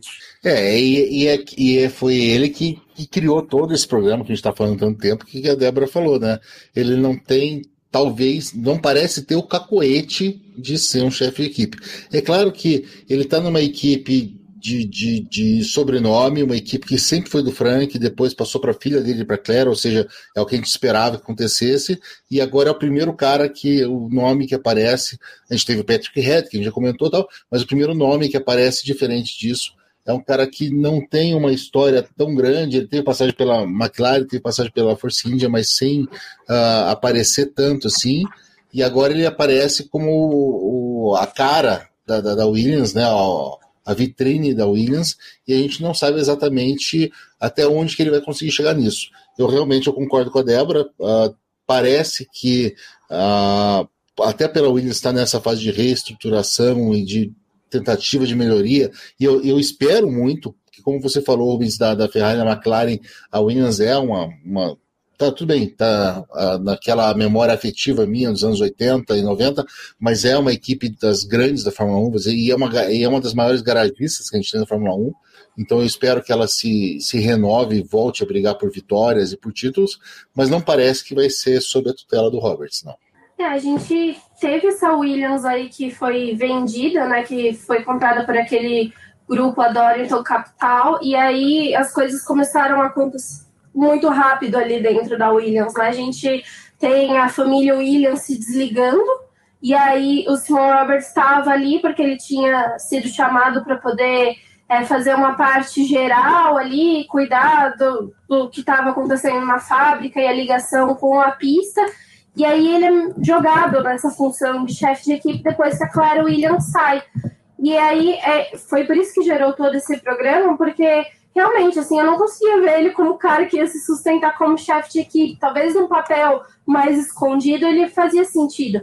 Mas, assim, as entrevistas dele, a forma como ele é, fala, até aconteceu um episódio em que ele foi perguntado a respeito da dupla de pilotos da Williams, já tinha sido confirmado que o Russell e que o o Latifi iam ficar na equipe para 2021, e aí ele deixa meio em aberto aquela coisa de eu não sei se eles vão estar na equipe em 2021. E aí foi um erro dele, depois ele admite, né, que não, os pilotos estavam confirmados, mas ele tipo cometeu esse deslize. E acho que essas coisinhas é, mostram que ele não não ia conseguir se sustentar por muito tempo.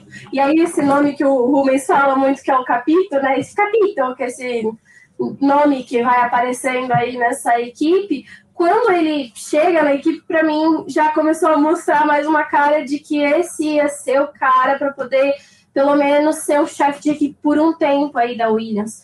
Ele chega na Williams, foi uma coisa que até o Rumi estava me corrigindo, que teve a, teve a saída do Pad Lowe e que o Pad Lowe ele já tinha sido jogado na Williams, né?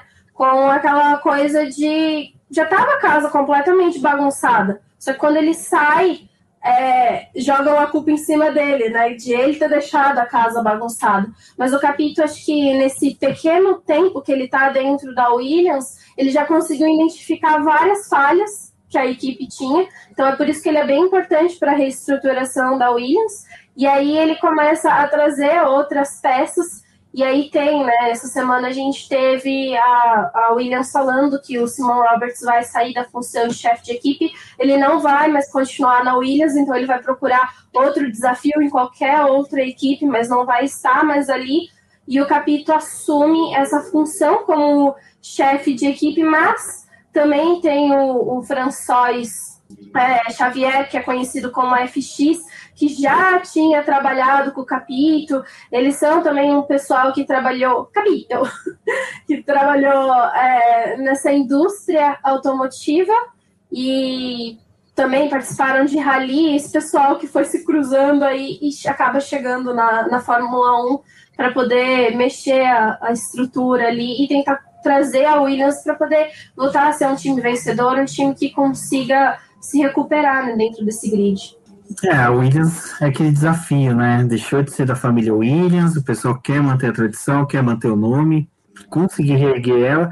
É uma coisa que até eu comentei, não sei se o Valés lembra, naquele vídeo que o Sérgio Trivelli fez no encontro do bar, que ele perguntou né, pra gente, para cada um, onde que a gente via a Williams no ano seguinte, que seria 2020, não 2020, 2021, quando tivesse as novas regras, eu falei e eu mantenho que eu vejo que a Williams tem chance de dar um salto, porque quando tem uma mudança de regulamento dessa, a Williams ela tem corpo técnico, ela tem estrutura para conseguir sim se reerguer. É só ter as peças encaixadas. Uma mudança dessa que nem a do Robert, às vezes é um sinal de que realmente o pessoal percebeu, ele não é uma peça que está se encaixando a toda a engrenagem do sistema, o capítulo está se encaixando melhor, vamos trazer ele para ser o chefe de equipe e que eu, por mim, vou ser sincero, eu queria muito que o Russell permanecesse em 2022, porque se a Williams entregar um bom carro para ele, seria uma boa retribuição a todo o carinho que ele sempre teve com o Frank Williams, que ele sempre falou, que, com o Frank e com a Coré, e conseguisse né, ter um bom desempenho para depois ir lá para a Mercedes e quem sabe botar de frente aí com o Lewis Hamilton. Bom, aí, gente, para finalizar, a gente vai para a bagunça da Fórmula 1. Ah, como a gente fala, né, o BP é um canal, além de automobilismo, a gente fala de coisas, né, a gente mistura esses dois mundos, e não vale citar que, vale citar, na verdade, que a opinião aparece um pouco que foi essa última passagem de Star Wars. Star Wars a gente teve, né, no primeiro filme, foi dirigido pelo J.J. Abrams, foi espetacular, maravilhoso. Aí você tem o segundo, que foi com o Ryan Johnson, que foi não tão bom, já foi uma porcaria. Aí tem o terceiro que vem o J.J. Abrams querendo corrigir tudo. Na minha opinião, me faz merda ainda, né? Na minha opinião, a Alpine tá desse jeito, que a Alpine tá com dois chefes de equipe, que é o David, David Brivio e o Mark Budowski. Marcin Budowski. Budowski. É, né? E ele, cara, pra mim o Williams, né, a Williams não, desculpa, a Alpine, né, Valência, tá nesse jeito um chefe de equipe vem um dia, ajeita de um jeito, depois o outro chega e fala assim, não, eu não quero desse jeito. Parece que tá meio tumultuado ali. Eles dizem que estão se encontrando, mas a impressão que eu tenho de fora é que não tá dando certo esse negócio de ser dois chefes de equipe na, na, na, na, na equipe de Fórmula 1. Não é como foi a Ferrari no passado que a gente falou, teve o Jean Todt e o Hans Brown. Que a gente tinha um chefe de equipe e o outro era um coordenador, um, eu posso um falar segundo só antes do? Pode. Vai levar 10 minutos, vai, não, mas não. pode falar. É, é, que, na verdade, nenhum desses caras manda e quem manda é o Fernando Alonso, entendeu? É. É, não, Débora, você pode até falar mais. A única coisa que eu tenho para dizer isso é um velho ditado e que, que, que é cachorro, cachorro com dois donos morre de fome. Que é isso. Quando você tem dois chefes mandando igual, você não sabe, porque um manda você correr para um lado, o outro manda você correr para o outro e acabou. Então, a, ainda a, a está se uh, mantendo por isso que você falou, porque o Alonso tem a voz mais forte ali. Até o fato de ter dois chefes, um enfraquece o outro, e a voz forte é a do Alonso. Ou seja, se eles não, se, não pensarem logo o que eles querem para o futuro, porque o Alonso realmente. A gente não pode pensar que esse jovem piloto que fez o teste tem um, um, uma carreira de mais 10 ou 15 anos pela frente. Então, se, se a equipe não pensar o que ela quer e não der todo o poder para alguém que tem essa visão de futuro, ela vai ficar patinando até desaparecer. É, a gente só vou passar assim rápido pela Alpine, mas é, é interessante que é, também uma passagem para esse podcast é que tem muita gente que não sabe nem que o Cyril Abitebur saiu, sabe? Já é, isso é verdade, isso é verdade. Que quando a Débora soltou um texto comentando o que, que era do Cyril, lembro é. que texto que já na metade da temporada, mas o Cyril não tá mais na Fórmula 1. Como assim? Eu tinha comentado que o Cyril é, estava fazendo outras coisas, mas que já não estava mais ligado à Fórmula 1, e aí me perguntaram, ah, mas como assim o, o Cyril não tá mais na Fórmula 1? Não tá, né, gente? Não saiu vazou-se a si mesmo, ninguém sabe como é que foi esse, essa saída dele, mas saiu, né? E eu acho que ele deu, assim, uma coceira no pessoal da Alpine, sabe? Porque o pessoal ficou traumatizado com o chefe de equipe e não quer um chefe de equipe mais. Aí eles querem dividir a função com 300, né? Mas, teoricamente... É contra quantos? É contra 300. Contra 300 persas. Ô, Sírio, você tem que arrumar, parar de arrumar essas confusões, Sírio. Ei, Sírio, eu acabei de noivar, Sírio.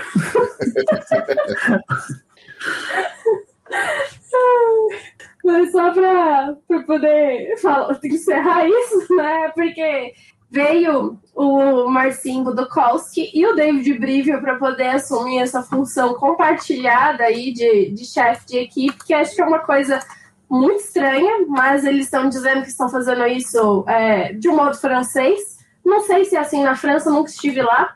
Quem já esteve, me diga se funciona assim as empresas na França.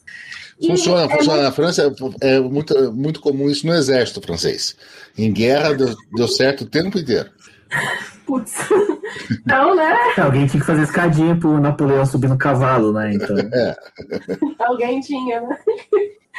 E isso aqui é, é, muito doido, gente, porque esses negócios de, de entrevista do, de coletiva dos chefes de equipe. Aí tem. Fica os dois dividindo no mesmo banquinho, né? Um com metade da bunda, outro com metade da bunda. Não, o pior é que assim, cada um aparece em um momento, né? Tipo, um aparece numa corrida, o outro vai na outra, aí já responde uma coisa. Aí nenhum vai na outra. Não, aí quando é. nenhum vai na outra, vai o Laurent Rossi, que é o CEO da Alpine. Aí, tipo, é, é, é, igual, é igual pais separados, né? Eles têm guarda compartilhada, então quando um vai, o outro não vai, eles marcam isso, assim. Exatamente. Aí tá, tá nessa coisa, né? Mas assim, é, é, acho que é interessante do que, de a gente falar é que o Marcinho ele tem uma é engenheiro, ele tem uma passagem, é, ele é especializado em aerodinâmica. Não sei se funcionou muito bem a aerodinâmica da Alpine esse ano, né? Com aquela cabeça de beluga ali, aquele carro todo complicado, e ainda conseguir errar as medidas no túnel de vento. Não sei se foi um negócio É que o chefe de equipe falou assim: não, marque em polegadas, o outro, não, marque em centímetros. Cada um decidiu uma metragem diferente, deu merda deu merda, gente. Olha, complicado, viu? Mas ele teve uma passagem na McLaren, sete anos na McLaren, trabalhou na FIA também, é um cara que veio da FIA, e o David Brivio, o pessoal acreditava que ele ia se aposentar, né, que ia deixar esse mundo das pistas, mas ele vem da MotoGP para a Fórmula 1 com resultados extremamente expressivos na Yamaha e na Suzuki. Eu não vou me atrever a falar sobre esses resultados, mas ele tem marcos bem interessantes. E aí vem para essa Alpine aí que as coisas estão tá muito bagunçadas ali, né? Ô, Falés, eu não sei se vocês acompanham a MotoGP, mas MotoGP foi muito interessante ano passado, que a temporada inteira ninguém queria ganhar as corridas. Ninguém, eh, sabe, era cada corrida era uma mais feia do que a outra, um piloto diferente ganhando. Ninguém queria disputar o campeonato porque Marcos Marques estava fora, que ele é o tipo o Lewis Hamilton da MotoGP hoje, né? E ele estava vencendo tudo.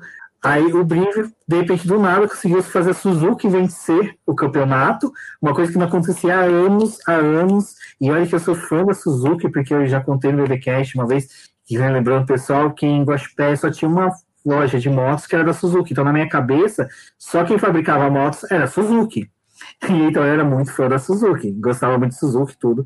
Aí é, até um, acho que a única concessionária de carros fora Chevrolet Ford que tinha no Gospel era da Suzuki também. Então, pra minha cabeça, a Suzuki era sensacional.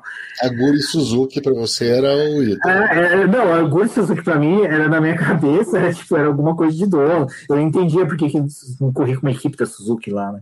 Ia colocar uma Vitara pra correr na. na... Enfim, né, resumindo, que quando anunciaram que ele ia sair, os fãs da Suzuki, nossa, sensacional, né?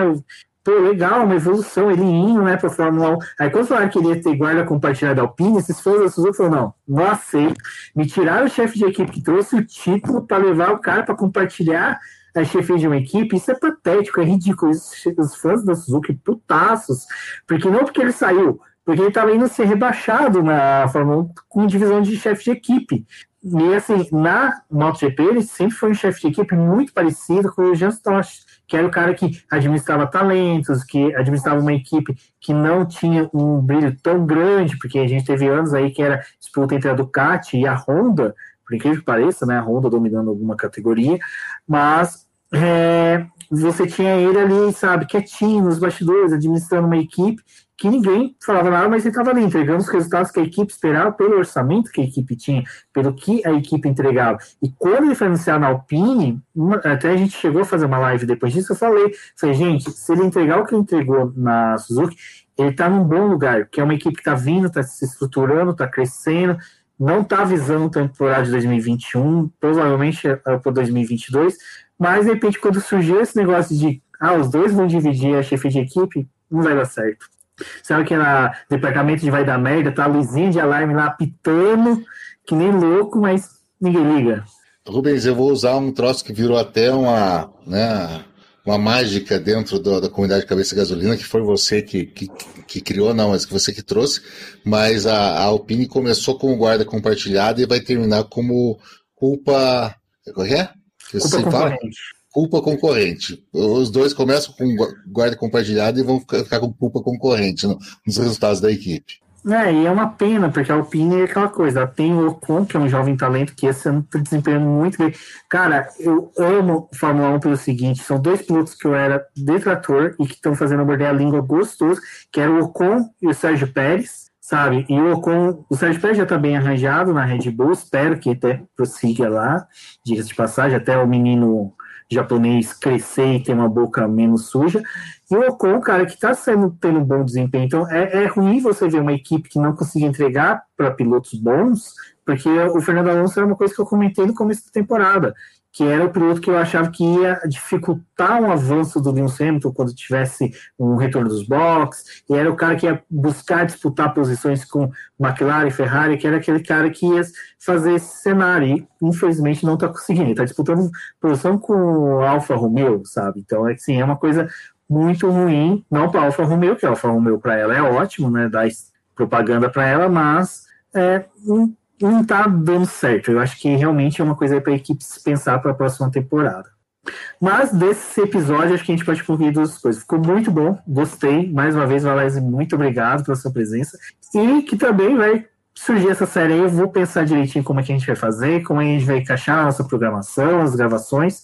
Mas eu gostei muito de falar de outros personagens que não é aqueles corriqueiros que a gente fala sempre, né? A gente está sempre falando das equipes como uma unidade sólida, ou como os pilotos individuais, e nunca como um outro personagem que está ali orbitando esses dois entes que a gente sempre comenta nas nossas lives e nos podcasts. Então, eu vou agradecer mais uma vez o Valério por estar aqui, por sempre incentivar o Boletim do Paddock, incentivar a gente.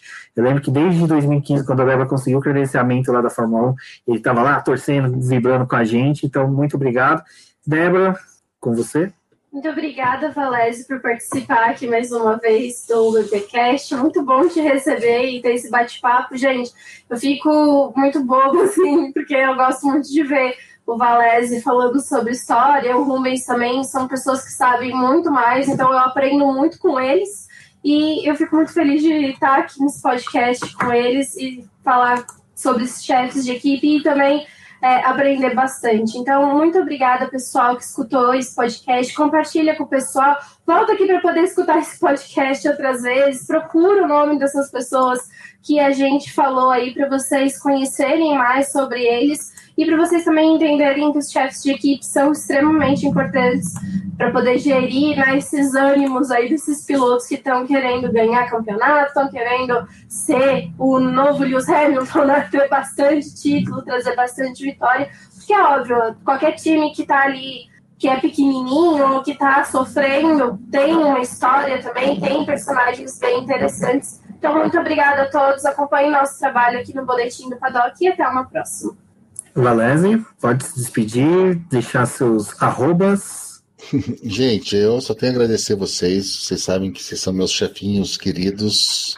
Eu vou apoiar o boletim sempre, porque é aquela coisa, eu tenho esse amor pela Fórmula 1 histórica. Eu me, emba, me embanando, me troco nome sempre, não adianta, eu sou assim. Uh, mas eu aprendo todo dia lendo o BP, eu leio o BP todo dia. Eu acho que não só o Rubens Adé, o Rubens que é, que é o chefe de equipe do BP. Né? Nós temos nosso chefe de equipe, que é o Rubens, a Deck é a, a, a, primeira pilota, mas a gente tem tanta gente nova e, e escrevendo tão bem que uh, eu me sinto até envergonhado de dizer que, que eu já fui colunista de lá, mas é muito legal essa nova geração do BP. Eu tô no Twitter, no arroba eu tô no Outrage Podcast com o Bunnyman, com o Raposo, uh, falando de música bastante, um tanto de automobilismo. E eu tô com vocês o tempo inteiro, onde vocês me levarem, onde vocês me chamarem, pode ter certeza que o Valese vai estar lá aplaudindo e torcendo.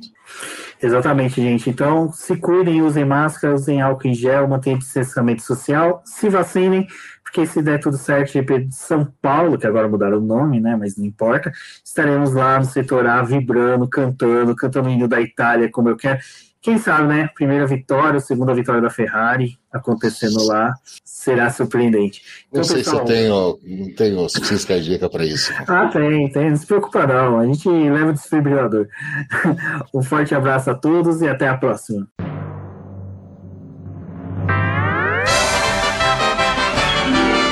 E agora vamos agradecer nossos apoiadores, aqueles que auxiliam o Boletim do Paddock através do financiamento coletivo e contínuo do Apoies. E são eles, Ricardo Bannerman, Maia Barbosa, Deserto Teixeira, Luiz Fex, Arthur Felipe, Rafael Celone, Will Mesquita, Antônio Santos, Rogério Furano, Helena Lisboa, Cássio Machado, Carlos Del Valle, Bruno Vale, Eric Nemes, Bruno Shinozaki, Alberto Xavier, Will Bueno, Ricardo Silva, Beto Correa, Fabrício Cavalcante, Arthur Apóstolo, Sérgio Milano e Melquiades Veloso, Micael Souza, Ezequiel Bale, Silney Messi, Rafael Arilho, Rafael Carvalho, Fábio Ramiro, Lauro Vizentim, Maria Ângela, Thaís Costa, Rafael Catelã, Jane Casalec, Carlos Eduardo Valese, Tadeu Alves, Paula Barbosa, Ale Ranieri, Leandro Nogueira, Bianca Mês, André Brolo, Bruno Lima, Ivan Grego, Maicon Tavares, Talita Santos, Diego Machado, Gabriel Sawaf, João Guilherme, João Rai e Gustavo Frigoto. Muito obrigado a todos aqueles que apoiam o Boletim do Paddock e auxiliam no nosso desenvolvimento e crescimento. E se você quer apoiar também o Boletim do Paddock, entre em contato com a gente através dos nossos perfis oficiais ou acesse o link apoia-se.com barra Boletim do Paddock e lá você terá as opções de apoio ao Boletim do Paddock. Um forte abraço e obrigado. Isso é tudo pessoal.